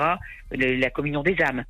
Mhm. Donc moi je je, commentais et on, s'est rapproché de plus Vous en êtes plus. rapproché sur ces bases-là. C'est- Voilà, on s'est rapproché par ces bases là Oui. et on a parlé et Mhm. on a commencé à parler et on maintenant ça fait six mois qu'on parle. Mais vous vous êtes rencontrés? Pas encore. Pourquoi? Depuis six mois euh, Parce que en fait, euh, il habite dans le sud, moi dans le nord. Oui. Oui, mais enfin, Oui, aujourd'hui, enfin, c'est avec les moyens de oui. transport. Alors on, on, dev- on- mais peut-être que vous n'en, enfin, là, peut-être que vous n'en éprouvez pas. Vous, je vous pose la question parce que vous me dites que vous, vous en êtes tombée amoureuse de cet homme. oui. Il m'envoie régulièrement des photos de lui. J'ai des photos de sa famille. J'ai, tout Oui. le monde. C'est-à-dire, euh, vous me dites, Il m'a envoyé des photos de son père, de sa mère, oui, même du petit chien de la famille. oui, Il se confie. oui, Il se confie sur ce qui va pas. oui, mais là, vous vous sentez débordé apparemment. Il se confie, euh, vous, c'est-à-dire qu'il y a, vous sentez une détresse qui, Ah vous, ben vous là, ne oui. savez plus que faire. Je, je, ben, de toute façon, je lui, je lui dis quelquefois parce que depuis quelques semaines, je le tiens, je le tiens à bout de bras. Je lui dis, euh, de toute façon, il le sait. Je dis, mes, mes bras te sont ouverts. Je, je t'ouvre mon cœur, je t'ouvre mes bras, je t'ouvre ma porte. Oui, mais ça va pas.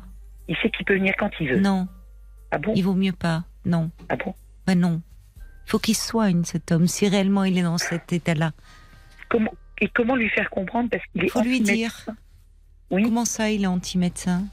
Ben, il, il, il, il voit il voit pas de il voit pas de médecin. Il veut pas. Il, il veut pas. Il veut. Il, dit j'ai honte. J'ai honte d'être dans cet état de, de dépression Oui. maintenant. ben, Souvent, les gens qui sont dans des dépressions, oui, oui ils ont honte d'eux-mêmes. C'est ce qui les empêche de consulter. Oui. Voilà. Il a des problèmes physiques parce que c'est quelqu'un Mhm. qui fait des apnées du sommeil. Mhm. Et la dernière fois, il me dit, je crois que j'ai aussi des problèmes de cœur. Il avait son cœur qui battait à 110. Oui, il se néglige sur le plan de sa santé. Il a Euh. Voilà. peut-être des crises d'angoisse aussi qui, Moi, j'y ai voyez, pensé ça. qui peuvent expliquer ça, un peu, qui peuvent créer de la tachycardie.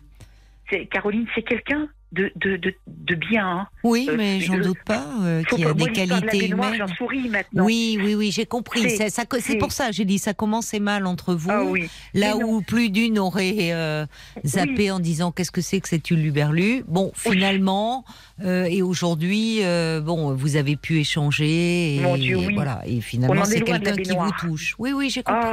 Non, non, mais je suis Il est- pas, ben, je suis pas restée au stade de la baignoire, hein, rassurez-vous. J'en suis sortie. Oui, mais, mais le problème, vous me dites, en fait, votre demande ce soir, elle n'est pas tant sur le plan de votre relation et, non. et se voir je- comment l'aider au fond. Comment, voilà. Comment Qu'est-ce que vous pouvez me donner comme conseil pour l'aider? Je lui dis tous les jours, euh, je, je mets- je lui mets des longs messages sur Messenger. Oui. Et il me dit T'es adorable, ma puce, t'es adorable. Euh, euh, il m'envoie des bisous. Des plein de bisous, Euh, soit des bisous par émoticône, soit lui avec une photo où il fait un bisou. Parce qu'en fait, je crois qu'il se, confie vraiment à personne, quoi. À personne. Alors c'est le piège de ces relations dites virtuelles souvent. C'est terrible pour ça, je trouve. Enfin les réseaux sociaux. Euh, c'est qu'il y a des gens qui, euh, comment dire. il y a eu, je ne veux pas vous faire peur, mais il y a eu, alors on le voit plus chez les adolescents et c'est évidemment là très terrible, euh, des adolescents qui sont sur des réseaux et qui envoient des, de véritables appels à l'aide, appels au secours en fait, qui euh, qui qui sont qui parlent, qui ont des idées suicidaires et et où finalement, heureusement, il y a parfois des gens qui sont en lien avec eux, qui arrivent à remonter le fil en disant là c'est grave, il peut se passer quelque chose. Au fond, j'échange avec euh, cette personne et, et qui plus est si c'est un mineur, mais bon, que ça soit bien intentionné. Hein, je parle pas de relations amoureuses, mais Oui. sur des forums ou autres. Là, il faut faire quelque chose et où on a pu remonter le fil et, et se mettre en contact avec la personne, voire avec les parents. Mais il y a des gens comme ça, les réseaux sociaux peuvent donner une illusion terrible, c'est-à-dire d'être entouré, d'être en lien et en fait d'être très seul. Et on voit passer parfois sur ces réseaux de véritables appels au secours, appels à l'aide. Et là, pour vous, ce qui est compliqué, c'est que euh, semble-t-il, il, il, il vous confie, parce que c'est plus simple au fond, derrière, comme vous le faites, sa, sa détresse. Là, il n'a pas honte de vous le dire à vous. Oui. Mais vous voyez ce qui est, vous voyez le paradoxe. C'est-à-dire que demander de l'aide à un médecin, ça, il dit je peux pas, j'ai honte. Oui. Enfin, Alors que faire? Euh, lui dire que peut-être lui montrer vos limites à vous. Parce que c'est pour ça que je vous disais non, vous compreniez pas pourquoi quand vous disiez je t'ouvre grand, mon cœur, ma vie, ma maison. C'est lui laisser entendre que vous pouvez le sauver de Oui. tout.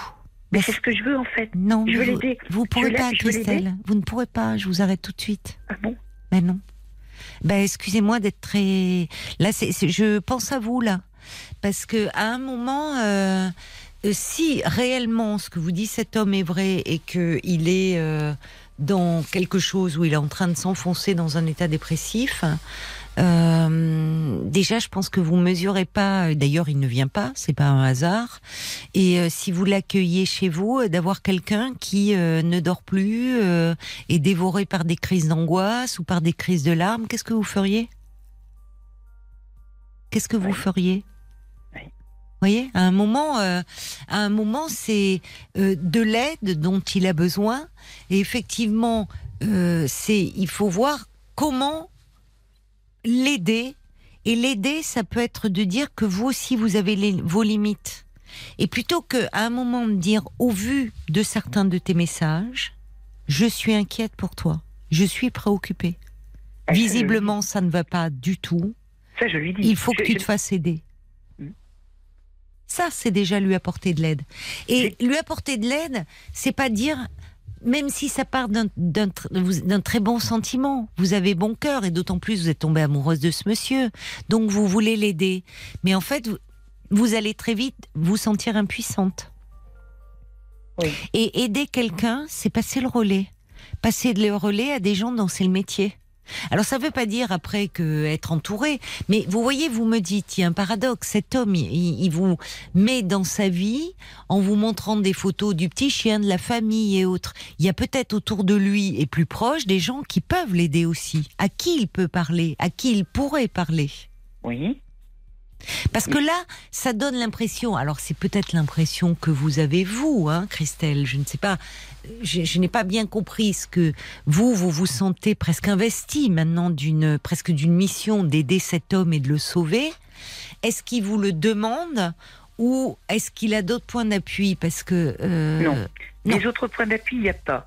Euh, parce que je lui ai dit, mais comme ta famille ne se rend pas compte de rien, euh, il dit non, non, je ne veux pas, que, je ne veux pas leur montrer. Il masque. Mais ceci dit, il m'avait envoyé un message euh, il y a peu de temps en disant il y avait une récession de famille.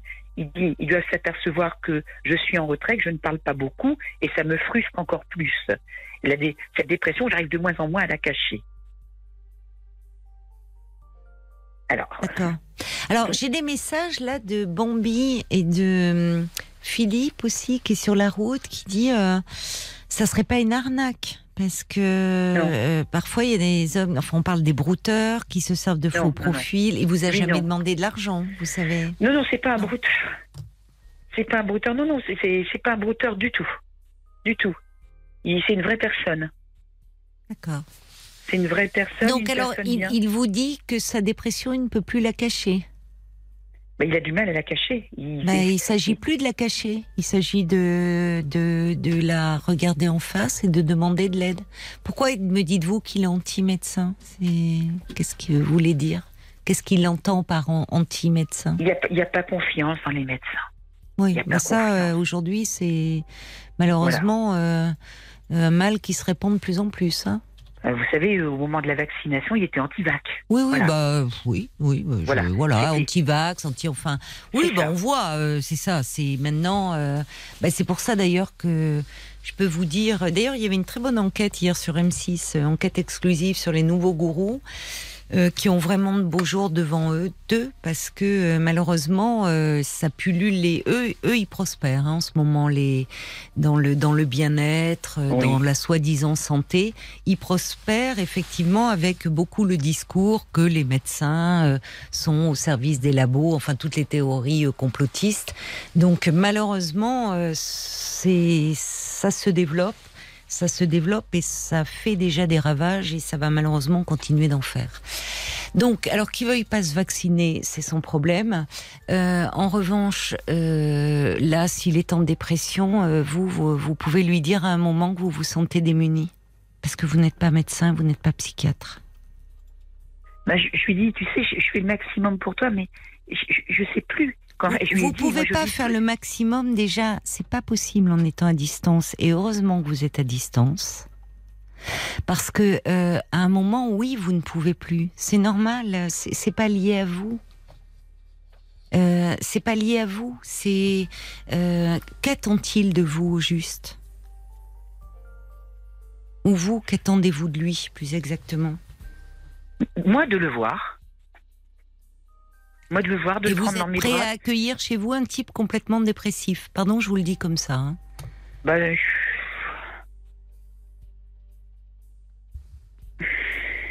Vous l'idéalisez, cet homme? Vous l'avez idéalisé tout au long de ces longs mois d'échange? Mais Je vous n'imaginez peut-être pas ce qu'est la réalité. c'est quelqu'un d'hypersensible. Mais je, je ne dis pas le contraire. Je ne dis pas qu'il a pas beaucoup de qualités humaines. Mais vous vous imaginez euh, euh, avoir auprès de vous. Déjà, vous savez, la dépression euh, au sein d'un couple, c'est très dur pour l'autre. Oui. Même quand on connaît bien l'autre, qu'on l'aime, qu'on a partagé des années de vie, à un moment, on est un peu comme face à un étranger et face à quelqu'un qui, malheureusement, du fait de la dépression, est dans un très grand ralentissement où il y a une perte d'envie de tout. Soit alors votre là, votre ami, il a perdu le sommeil, mais il y en a qui, au contraire, ne font que dormir, n'arrivent plus à s'alimenter, ont des idées noires. Donc c'est une maladie qui demande vraiment à être prise en charge. Or là, en fait, vous communiquez depuis ces mois avec un monsieur qui, au fil du temps, euh, vous voyez son état se détériorer. Il vous parle de dépression. C'est intéressant d'ailleurs parce qu'il il voit pas de médecin, mais lui parle de dépression, ce qui laisserait à penser, je peux me tromper, qu'il a déjà connu cela et qu'il en connaît les symptômes. Parce qu'il y a des personnes qui parfois, lorsque c'est un premier épisode, disent je ne comprends pas ce qui m'arrive. Je, je me reconnais plus, j'ai tout le temps envie de dormir, je j'ai plus envie de rien, j'ai plus goût à rien. Vous voyez, la première fois, les personnes sont totalement, au fond, déstabilisées. Elles ne se reconnaissent plus. Elles ont honte d'elles-mêmes, elles se trouvent nulles. elles- Bon, là, il vous dit, je, il parle de dépression, ce qui Oui. laisserait supposer qu'il en a déjà fait Peut-être, et oui. qu'il connaît ses symptômes. Bon. Donc, à un moment, euh, malgré toute la bienveillance que vous avez euh, à son égard et votre désir de l'aider, euh, à distance comme ça, je, je suis désolée de vous le dire, mais vous ne pouvez rien faire. D'accord. Si ce n'est lui dire, et à un moment aussi, parce qu'attention, qu'ils ne vous prennent pas comme à toi je peux le dire, je vais très mal, Non. je vais très mal, je vais très Non. mal. Alors ça, il le fait pas, Caroline. Il le fait pas. Au contraire, il est plutôt dans la réserve. Euh, Il y a des jours, il parle pas beaucoup. C'est moi qui vais à la pêche au, au renseignement, parce que je vois quand il est fermé, que j'envoie un message et qu'il répond par deux Oui. mots, trois lignes, comme je dis. Oh, il va pas bien. Il va pas bien. Faut que j'aille voir un peu. Faut que je faut que je lui demande. Faut. Et dans ce cas-là, je lui dis bon, j'ai vu, il y a ça, ça. Ça n'a pas l'air d'être terrible aujourd'hui. Donc, euh, Mais vous rendez compte, mais vous rendez compte là, là, euh, qu'est-ce que vous, vous vous faites de l'assistance psy là, à distance? Mais, en même temps, ça me gêne pas, vous savez, Caroline. Je l'aime, c'est ce que je lui ai dit. Je dis quand on aime quelqu'un, on l'aime quand ça va bien, vous- on l'aime quand ça va mal. Christelle, vous êtes embarquée dans une relation. euh, pour le moment, vous ne vous êtes pas rencontrés. Pardon de vous le répéter. Vous vous êtes entouré un peu dans votre vie? Oui, parce que j'ai l'impression que cet homme ou cette relation est venue combler un grand vide. hein. C'est fou de s'embarquer dans une histoire pareille. Alors, ça vous donne, vous aussi, euh, une certaine importance aussi. hein. oh, je le fais pas pour ça. hein. Non, on le fait jamais pour ça consciemment. Non. Mais euh, au fond, euh, la place que vous donnez, je veux le sauver. Vous savez, personne n'a le pouvoir de sauver euh, quelqu'un. Personne. Et sinon, c'est c'est c'est c'est prétendre qu'on est dans la toute puissance et et pas même un professionnel. On Mm. peut pas sauver quelqu'un si cette personne elle en a pas le désir au fond. Donc, Alors- quelle est sa demande à lui et qu'est-ce qu'il attend? Donc, au fond, à un moment, face à des messages où, comme vous dites, finalement, c'est vous qui allez le chercher, et où à chaque fois il dit je ne peux plus nier ma dépression, j'ai honte, vous- pouvez vous lui dire je je suis préoccupé. Euh, tu es quelqu'un de bien. euh, Je tiens à toi. Tu comptes Oui. beaucoup pour moi. Oui. Et te voir dans cet état-là m'attriste beaucoup. Et euh, tu as besoin d'aide. Et là, vous pouvez lui dire, moi, je me sens démunie. C'est important de connaître ses limites, Christelle. Parce que là, vous n'avez plus de limites face à cet homme. C'est comme si, parce que vous l'aimez, vous allez le sauver de tout. Ça serait tellement bien si c'était comme ça. Mais l'amour sauve pas de tout. Je vous parle de couple où il y en a un qui bascule dans une dépression. Euh, si euh, il refuse les soins, à un moment, on est parfois obligé de faire une demande d'hospitalisation. Parce que la personne, elle est même plus en état de demander de l'aide, parce qu'elle va Oui. trop mal. Oui. Donc l'amour ne, ne sauve pas de la dépression. Ça aide pour la suite, pour se reconstruire. Mais là, vous prenez une place qui est à la fois la place de l'ami, de la confidente, de l'infirmière, du médecin, du sauveur. Non, non, parce que moi, c'est à vous que je pense. Et je crains que vous alliez au devant de grandes désillusions. Et je vais vous lire des messages d'ailleurs à ce sujet.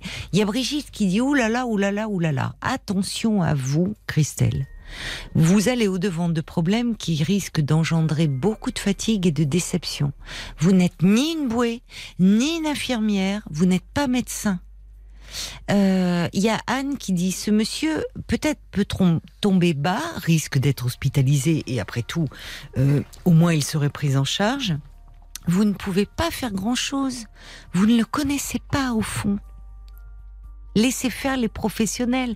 Il y a Philippe sur la route qui dit Est-ce que vous avez déjà parlé? Est-ce que vous parlez de vive voix? Oui, D'accord. Oui. Bon. Bah, il faut lui secouer un peu les puces. Oui, Alors, oui, on règles. Sait faut lui dire là, à un moment, dire écoute, si, encore une fois, je ne sais pas quel était le sens de ces dernières euh, interventions, mais C'était là où il vous dit euh, j'ai honte et la dépression, je peux plus la Bah, cacher. ce matin, c'est ce matin, c'était je suis dépassée pour un rien D'accord. et, et je suis dépassée pour Ouais. un rien. Ça Ouais. me saoule, j'en ai marre. Ouais. J'en ai marre d'être dépassée comme ça par tout ce qu'il y a autour de moi. Il travaille, ce monsieur, ou pas? Non, je vous dis, il est en arrêt depuis un an et demi. Vous voyez, ça fait un moment qu'il va pas bien. Oui, ah oui, Il va bien voir des médecins du travail à un moment. oui. Bon. Ben, il va falloir qu'il voit son médecin traitant et peut-être qu'il prenne un traitement. Il est anti-traitement? Pour le moment, il prend pas de médicaments. hein. Bah oui, il est anti-vax, anti-traitement, anti-médecin. Il est bien parti. Essayez de l'amener tout doucement sur le terrain. Vous n'y arriverez pas. Tout doucement. S'il est vraiment dans cette configuration-là, vous voyez, euh, je vous dis, euh, enfin, euh, il a même pas un médecin traitant? Si, il a un médecin traitant. Bah alors qu'il voit médecin son traitant, Oui. Et il dit j'ai mon médecin, j'ai un médecin traitant qui se qui se s'en fout royalement. Euh, ça m'énerve. Alors je lui ai même dit bah change de médecin. Il m'a dit tu sais ici euh, il est dans une zone où c'est un peu la désertification. Il n'y en a pas beaucoup. Et quand il a vu que j'étais affolée, il dit bon allez, tu t'affoles pas. Je vais y aller chez le médecin. Mais il m'a dit je vais y aller, je vais y aller, euh, je vais y aller ou alors je vais me retrouver aux urgences un- le jour où ça ira mal quoi. Eh ben très bien. Eh ben très bien. Vous voyez que Non. là, il saura peut-être aller aux urgences. Oui. Eh ben, je lui avais dit, vas- mais va, va- je lui ai dit, fais-nous le plaisir pour ta maman, pour moi. Va, va, va voir un médecin, que tu aies un traitement. Parce qu'il a peur. Il a peur de ces phénomènes physiques qu'il a actuellement. C'est ce fait que son cœur s'emballe, qu'il se met à transpirer comme Eh ben, je vous dis, ben, c'est dans un sens, il va, je vous dis, enfin, euh, je pense que votre ami, à un moment, il va aller aux urgences, comme on voit beaucoup de personnes qui, au Oui. fond, euh, attendent, attendent, laissent l'angoisse gagner du terrain et qui arrivent aux urgences avec tous les symptômes. Ils pensent qu'ils sont en train de faire une crise cardiaque. Euh, parfois, d'ailleurs, les urgentistes qui tombent, ils peuvent avoir tous les signes cliniques, effectivement, euh, d'un infarctus et on se rend compte, euh, alors, euh, alors mal- euh, que dans les cas que je vous décris, qu'il y a une crise d'angoisse massive et à ce moment-là, il voit un psychiatre à ce moment-là et on peut même les hospitaliser. Il attend la dernière minute. Bon, c'est son veut- choix. Oui. C'est son choix. Bon, moi, l'amour que je lui donne, c'est déjà ça. Moi, je, c'est déjà ça, mais c'est, c'est pas ça. Moi, je, je m'interroge en fait un peu par rapport à vous, parce que Ah bon? Oui, je, vous sens très euh, hyper investi, impliqué, comme si vous étiez en couple. Ça fait six mois que vous parlez, vous n'êtes pas vu. euh, Il y a quelque chose qui va pas. Il y a quelque chose qui ne va pas, euh, Christelle. Et en fait, le quelque chose qui ne va pas, c'est que ce monsieur va mal et que je comprends que dans son état, au fond, il, il ne soit pas prêt euh, à s'engager dans une relation et à venir même à prendre la route, ça serait certainement pas prudent, mais parce qu'au fond, pour le moment, vous lui faites du bien, certainement. Parce que vous êtes euh, euh, extrêmement empathique, très bienveillant, donc vous lui faites du bien. Mais c'est un peu à sens unique pour le moment. Il a besoin, euh, oui, d'une oreille attentive et, et vous lui offrez avec beaucoup de cœur et de générosité. Mais vous dans tout ça. On va se tourner du côté des auditeurs. Yanae, qui vous dit de faire attention, de vous protéger tout de même. Alors, Ben oui. Au risque de paraître rabat-joie et en me basant uniquement sur sa méthode d'approche, il y en a pléthore sur Instagram, ces posts peuvent aussi être un biais pour attirer des personnes sensibles et empathiques comme Oui. vous. Il y a Eva aussi qui dit, oh là là, méfions-nous de ces pseudos-amis.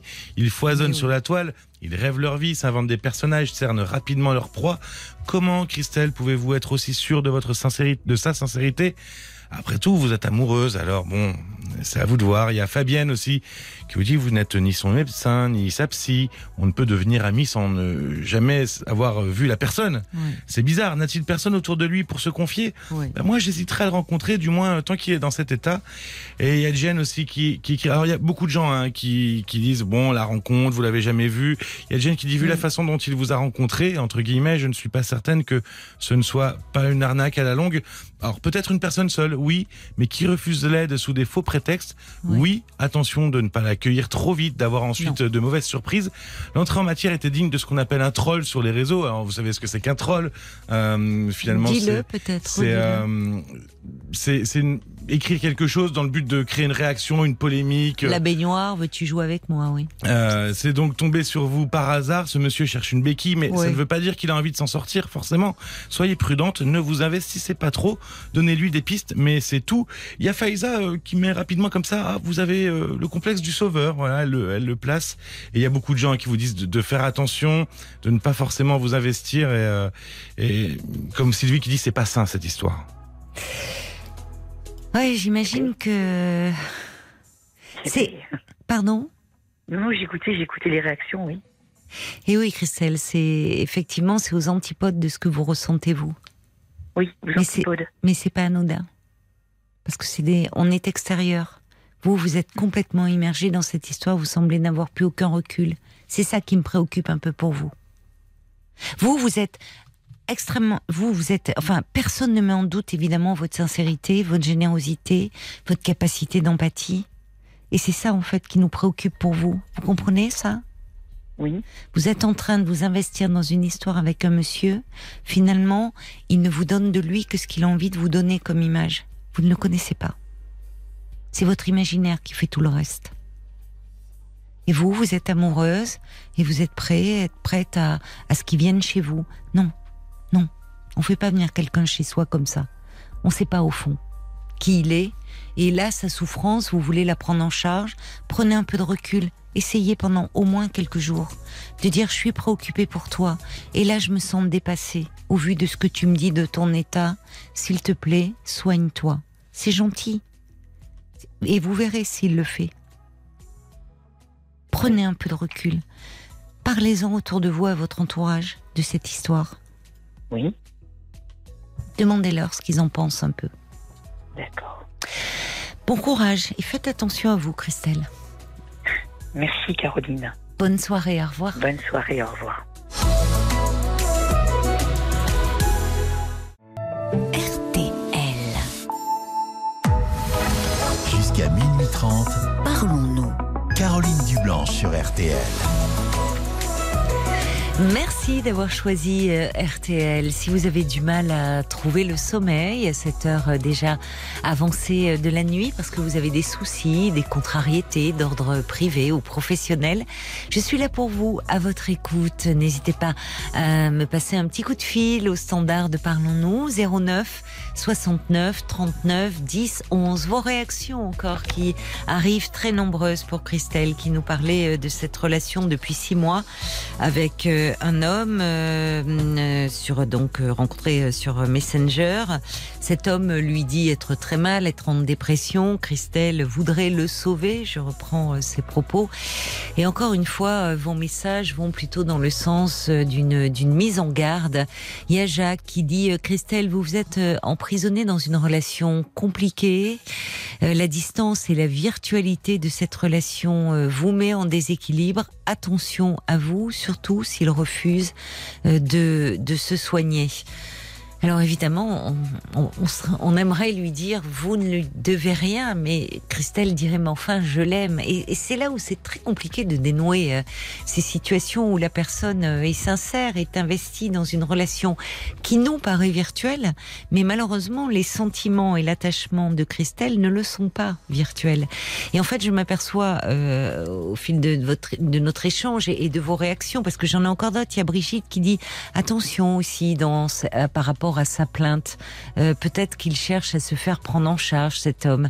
Euh, il y a aussi l'homme au camélia qui dit tout ce que vous aimez de cet homme, Christelle, ou de cet échange vient probablement de votre fort intérieur et est donc forgé de vos attentes que vous prêtez à l'autre alors que tout est en vous. C'est très juste.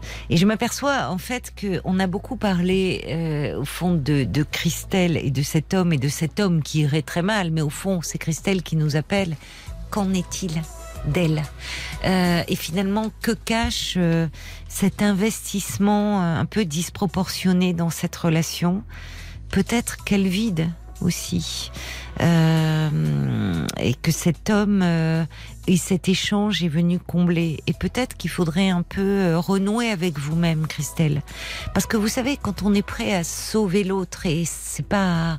Il y a quelqu'un qui a parlé du syndrome du sauveur, mais ce sont des mots que vous avez utilisés. Je l'aime et je veux le sauver eh bien, souvent, euh, on veut sauver l'autre, alors qu'en fait, c'est c'est en nous qu'il y a des choses à sauver et dont il faudrait s'occuper. Mais c'est vrai que, comme le dit l'homme camélia, c'est parfois plus facile de projeter sur l'autre nos besoins, nos attentes, que euh, de se pencher sur ce qui, au fond, nous nous habite ou peut-être nous fait défaut ou nous manque.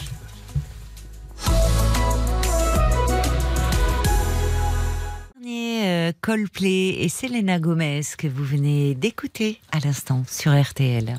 Jusqu'à minuit 30, Caroline Dublanche sur RTL. parlons-nous. Bonsoir Elodie. Bonsoir. Bonsoir, bienvenue. Bonsoir Caroline, merci beaucoup. Je vous écoute. Euh, bah, en fait, euh, j'ai appelé euh, ce soir parce que ça fait quelques semaines que, que je vous écoute. Euh, en fait, je travaille pas actuellement, donc Ah Oui, vous nous avez découvert il y a quelques ouais, il y a semaines. quelques semaines, ouais. Ah ouais. bah écoutez, moi ça me fait très plaisir euh, que c'est toujours agréable d'avoir des nouveaux auditeurs qui découvrent l'émission. On est là du lundi au jeudi de 22h à minuit et demi, voilà. Ouais. Et du coup, euh, Comment se fait-il? Vous êtes en arrêt pour euh, pour quelle raison depuis quelques semaines euh?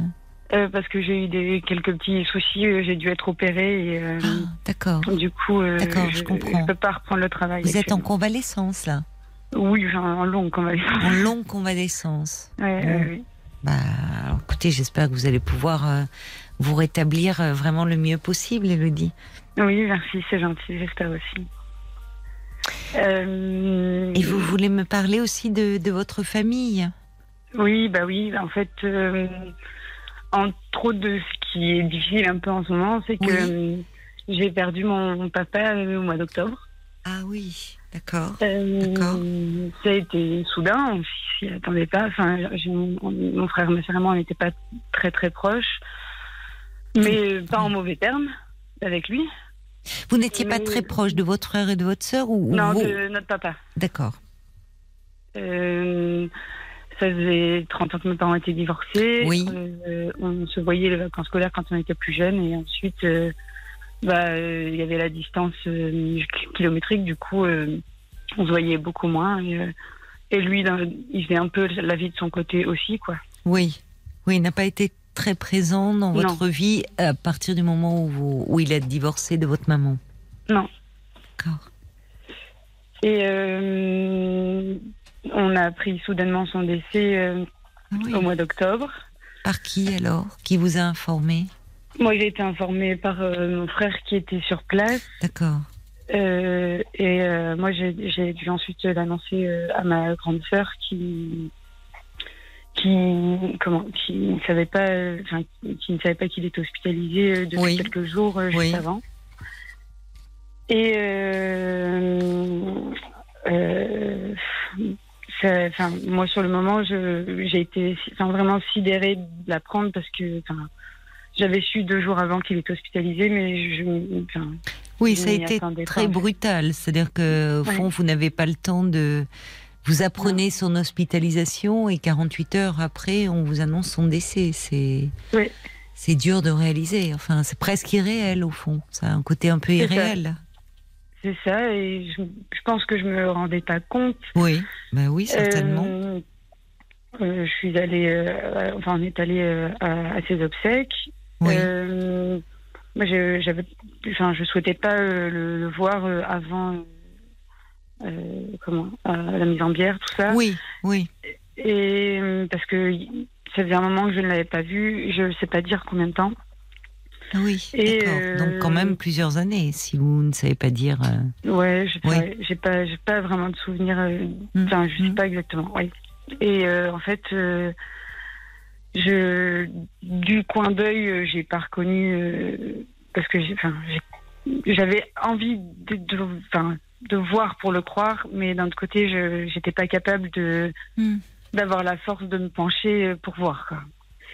Et euh, Euh, j'ai essayé d'en- d'enregistrer vraiment euh, l'image du, du cercueil, de la plaque, tout ça, pour me dire que bah oui, c'était bien lui, quoi. Et, euh, et oui, j'étais sidérée. J'ai, ça m'a fait de la peine, mais je, je, me, suis, enfin, je me suis dit ça, ça va pas changer mon quotidien en fait. Et au Oui. final, bah c'est ce qui est arrivé, c'est que ça changeait pas mon quotidien. Bon, est Oui. arrivé euh, euh, les fêtes, son anniversaire, le mien, Oui, les dates auxquelles on, potentiellement on s'appelait. oui. Où là, ça a commencé déjà à se dire bon ben, c'est des appels qu'on n'a pas. Eh oui. Et, euh, et puis là, dernièrement, euh, moi étant en arrêt depuis quelques mois et Oui. que je ne vis pas forcément très bien et que j'ai un peu que ma tête pour penser, Et oui, bien sûr, c'est vrai. euh, ça ressasse. Et, euh, Oui, en fait, je pense que j'ai pris sur moi, j'ai pris sur moi, j'ai pris sur moi, j'ai pris sur moi. Il a fallu, enfin, un, un détail, un courrier qui m'a qui m'a mis un petit peu. euh, Enfin, qui, oui, qui m'a fait peur de pied. euh, c'était quoi ce courrier enfin, qui vous a... C'est en fait le courrier du, du médecin qui me suit pour mes, pour mes problèmes d'opération. Et Oui, en fait, j'ai des douleurs chroniques et euh, qui disait que qu'au final, euh, il y avait des douleurs chroniques et que également euh, probablement une mémoire de la douleur. Et ça m'a fait exploser en fait. Parce que j'ai eu l'impression de ne pas être comprise et qu'on me prenait pour une, pour une folle en fait. Alors, euh, alors ça, ça, c'est un autre aspect. C'est-à-dire, non, la douleur chronique, il y a quelque chose qui, hum, ça, ça ne veut pas dire, on ne nie pas ce que vous vivez. Mais la douleur, Non, non, ça je sais. Enfin, je ne sais pas, d'ailleurs, de quoi vous souffrez, euh, d'ailleurs, de la euh. douleur, C'est euh, des problèmes de, euh, de poignets et de coudes. d'accord, d'accord. Mais euh, Qui ne, et en fait, douleur chronique, on parle d'une douleur qui persiste au-delà de trois mois. Oui, oui, euh, oui. Et, euh, et alors, qu'est-ce qui vous a fait? C'est-à-dire que cette lettre, on a eu le, vous avez eu le sentiment qu'on on, on minimisait ce que vous euh, viviez? Euh, pas par rapport aux douleurs chroniques, c'est par rapport au terme mémoire de la douleur. Ça a été. Alors, il faudrait que vous le faire expliquer. Parce que, vous voyez, parfois c'est un terme, je ne sais pas d'ailleurs comment vous l'avez entendu. C'est intéressant parce que vous me parlez du deuil de votre père auquel vous avez été confronté, là de vos douleurs chroniques, vous êtes suivi dans un centre, et puis ce terme mémoire de la douleur qui vous fait vous effondrer.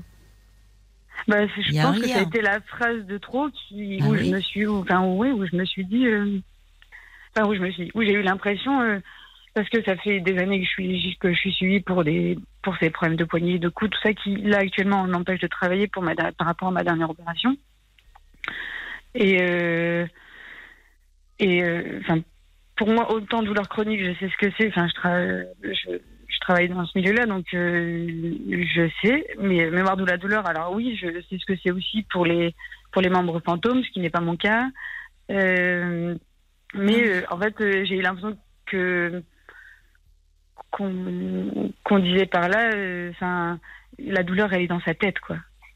Et que, Oui, alors gros, ça, c'est une interprétation que vous faites. bah ouais. C'est une interprétation que vous faites. hein. Je, me- je me permets de vous le dire parce que j'ai travaillé dans un centre de la douleur et, et malheureusement ce malentendu il est très très fréquent chez les patients.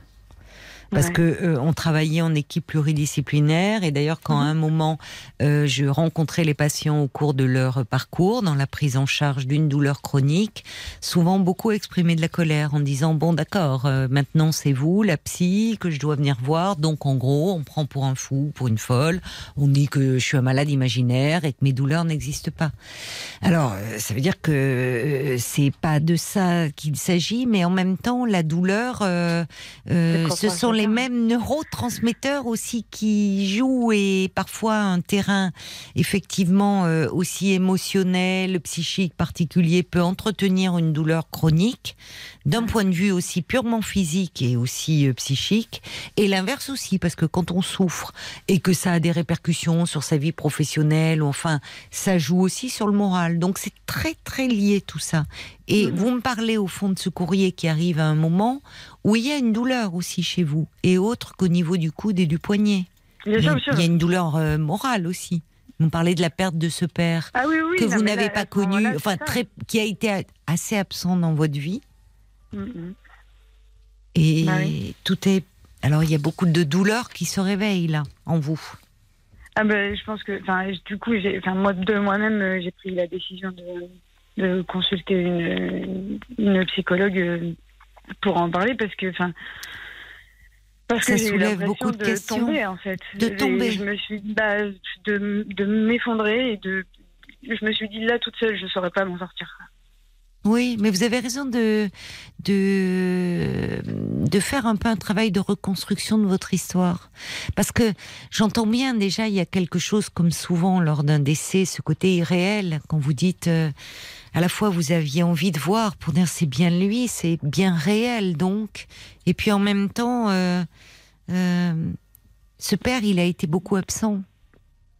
Bah oui, et, enfin, du coup, on- enfin, il s'en va avec euh, des questions que j'aurais pu peut-être un jour, bah, j'aurais pu poser ou le pourquoi ça s'est passé comme ça, pourquoi, pourquoi l'absence après, enfin.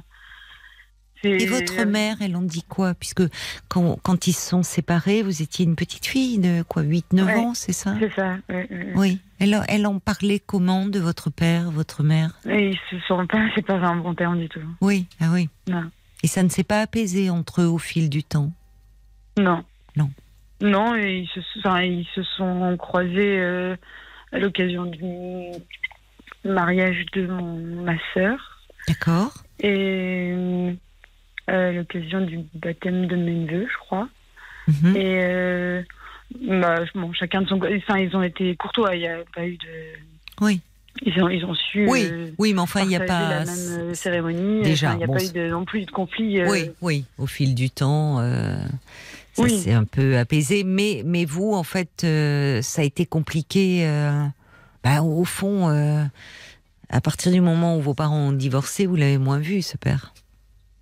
Oui, et puis enfin, euh, on se rend compte que bah, prendre l'âge et les choses nous atteignent à nous aussi, et que ça n'arrive pas qu'aux autres. Et c'est toujours, enfin, moi personnellement, c'est plus facile de conseiller, de soutenir quelqu'un que de se faire soutenir. Enfin, je trouve ça difficile de demander de l'aide, en fait.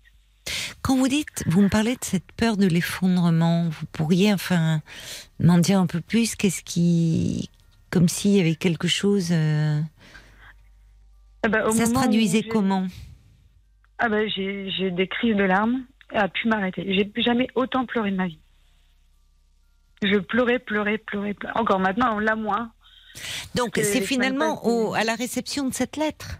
quand j'ai eu ce courrier-là, j'ai lu ça et là, je me suis, enfin, j'ai eu l'impression que c'était vraiment la, la goutte d'eau qui faisait déborder le vase et que et que, enfin, là, je peux plus prendre sur moi, c'est plus possible. Je- C'est trop, il y a trop de douleur, douleur physique, douleur, comme si douleur Là, c'est physique et physique, douleur morale, Oui, ouais. c'est trop. Oui. Ben, si vous avez été opéré, que depuis un an, vous êtes en arrêt, vous êtes jeune, je vois, vous avez 39. 39, ouais. Ça, ça a un impact important sur votre vie. Bah, ça m'empêche de travailler pour le moment. puisque Bah, elle devient pas- envahissante, cette douleur. Oui, oui, oui, oui. Bah, oui, parce que la, la première opération, elle date déjà d'il y a il y a 5 ans. Mais les- là où j'ai commencé à avoir beaucoup de problèmes de douleur et de douleurs chroniques, oui, ça fait deux ans et demi, quoi. J'ai continué à travailler comme j'ai pu. Et là, au mois de novembre, j'ai été opérée de mon coude. Et du coup, euh, là, depuis le mois de novembre, je travaille plus. C'est suite à un accident ou... Non, euh, non, non, c'est. Enfin, un, un problème en enchaîne un autre. J'ai eu des soucis de poignet. Qui, enfin, je suis multi-opérée du poignet, une position vicieuse a entraîné euh, potentiellement un écrasement du nerf. Et là, ben, du coup, euh, euh, là, c'est enfin, c'est les nerfs qui sont touchés. Et, euh, et je suis soignante, donc actuellement, je suis pas capable de, de faire mon métier, en fait. Oui.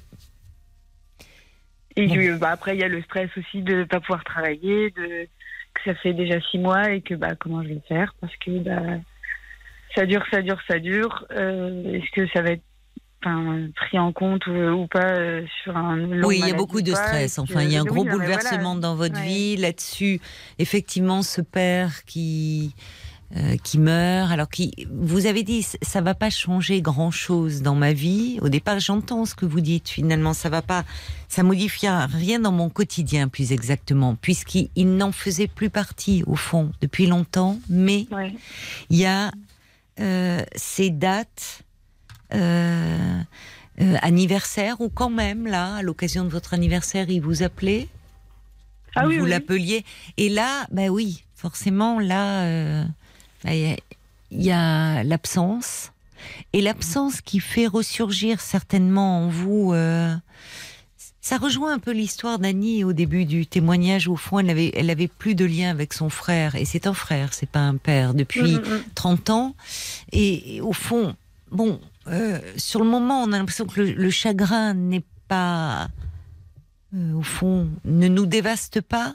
Mais il y a quelque chose qui forcément vous rattrape. Ah, mais je me, je me doutais vos manques. Je me- euh, sur le moment où je me suis dit. Il a dû je, vous Je manquer. réalise pas et ça va, bien sûr, bien Mais sûr. oui, il a dû vous manquer. Même si au cours de votre vie, vous avez, euh, vous vous êtes construite euh, euh, avec ce père qui était plus ou moins là et plutôt moins que plus là, et puis que peut-être votre mère a rencontré un autre homme ou peut-être avez-vous eu un beau-père ou Oui. qui a, ouais, ah oui, qui a pu tenir lieu pour vous, enfin qui a pu être une figure paternelle pour vous, peut-être. Oui, bah, qui a été, oui, tout à fait un fort présent. Et lui, il est décédé il y a 4 ans en arrière. et ça. euh, aussi. Ah oui, il y a quatre ouais. ans. Mais il était, enfin, il était plus âgé, mais et ça, je l'ai, à ce moment-là, déjà, je l'avais très très mal vécu. Vous avez eu beaucoup de chagrin. Ouais. C'est base, oui. Mais oui, parce C'était que le, le premier décès proche Oui. de ma famille, pour Oui. moi. oui, Et euh, j'ai eu peur pour ma mère, parce que je savais pas comment elle allait réagir. oui. Et, euh, et on était proche de lui, quoi. Et, et là, il y a eu cette partie-là où je me suis dit, au départ, euh, je m'en voulais, Oui. parce que je me suis dit, je suis, j'ai été plus triste que pour mon propre père. Ah oui, vous avez culpabilisé? Au début, ouais. Mais euh, oui, mais pourtant, enfin, je comprends. Malheureusement, la culpabilité, elle nous rattrape toujours euh, à un moment ou à un autre. C'est compliqué ces liens familiaux. Mais en fait, euh, bah, il était là, votre beau-père. C'est lui. Enfin, il, il est, il vous proté- Il faisait partie de votre quotidien, lui finalement. Là où votre père, bah, il, il n'en faisait pas partie. Ce qui ne veut pas dire qu'il n'y a pas du manque et quelque chose qui se réveille, et d'autant plus, enfin là, il y a quelque chose, là, ces dernières années, euh, entre le décès de votre beau-père, qui euh, vous a bah, créé un profond chagrin, euh, cette intervention, euh, ce poignet qui répond plus, euh, cette douleur qui disparaît pas, là maintenant le décès de votre père, ça fait beaucoup, hein Oui, je trouve aussi. Et je trouve, euh, vous avez raison de vous occuper, euh, enfin, d'aller un peu parler de vous et de ce que vous ressentez. Bah ouais. Parce que c'est lourd, là, je trouve. Bah là même, euh, j'ai pu voir l'avoir deux fois. Ah, vous l'avez vu, d'ailleurs. D'accord, je ne pensais J'ai eu pas. deux rendez-vous. Oui, comment ça s'est passé? Bah, la, le- la première fois, ça a été euh, enfin, épuisant moralement parce que Ah oui. bah, je suis arrivée, j'ai vidé mes valises. Quoi. Enfin, euh, Oui, vous avez beaucoup sac. pleuré pff, énormément. Oui, ben c'est qu'il y a lieu de pleurer. C'est qu'il y a beaucoup de douleurs, de blessures qui remontent.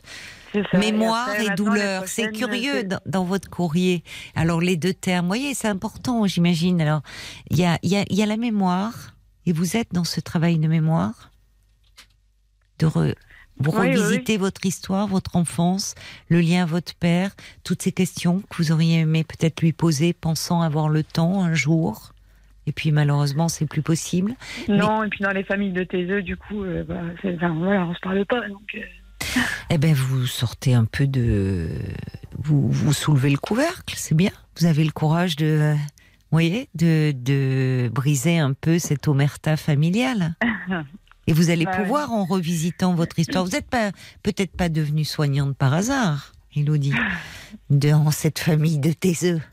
c'est ça. ouais. Il y a peut-être quelque chose d'une douleur qui vous rappelle à l'ordre et qui demande à être entendu aussi. Mm, mm.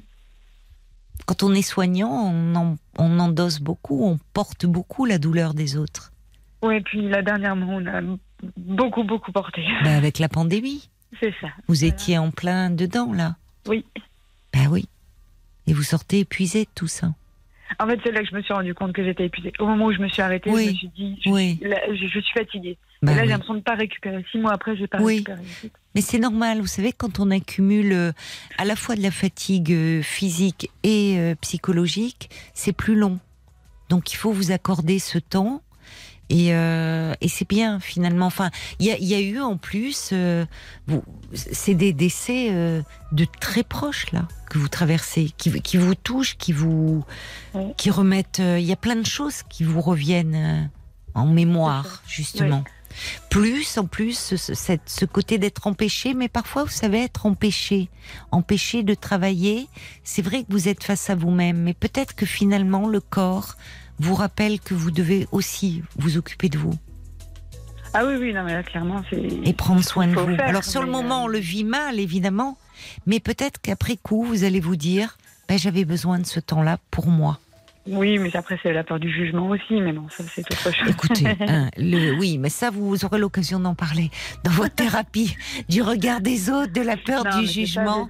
Il y a Ouais, plein de choses, c'est bien. Écoutez, je vous souhaite. Enfin, c'est bien. Évidemment, malheureusement, c'est dans un moment difficile pour vous, mais je suis sûre qu'il va en émerger beaucoup de choses bénéfiques. C'est ça que je voulais vous dire, Elodie. Bien sûr, Donc, bien vous avez bien fait d'entreprendre cette démarche. Vraiment. Merci beaucoup. Je vous embrasse. hein. Faites attention à vous. Et puis, vous pourrez me donner de vos nouvelles euh, si vous le souhaitez. Avec plaisir, ça va. Merci beaucoup. Merci à tous. Au revoir, Elodie. Au revoir.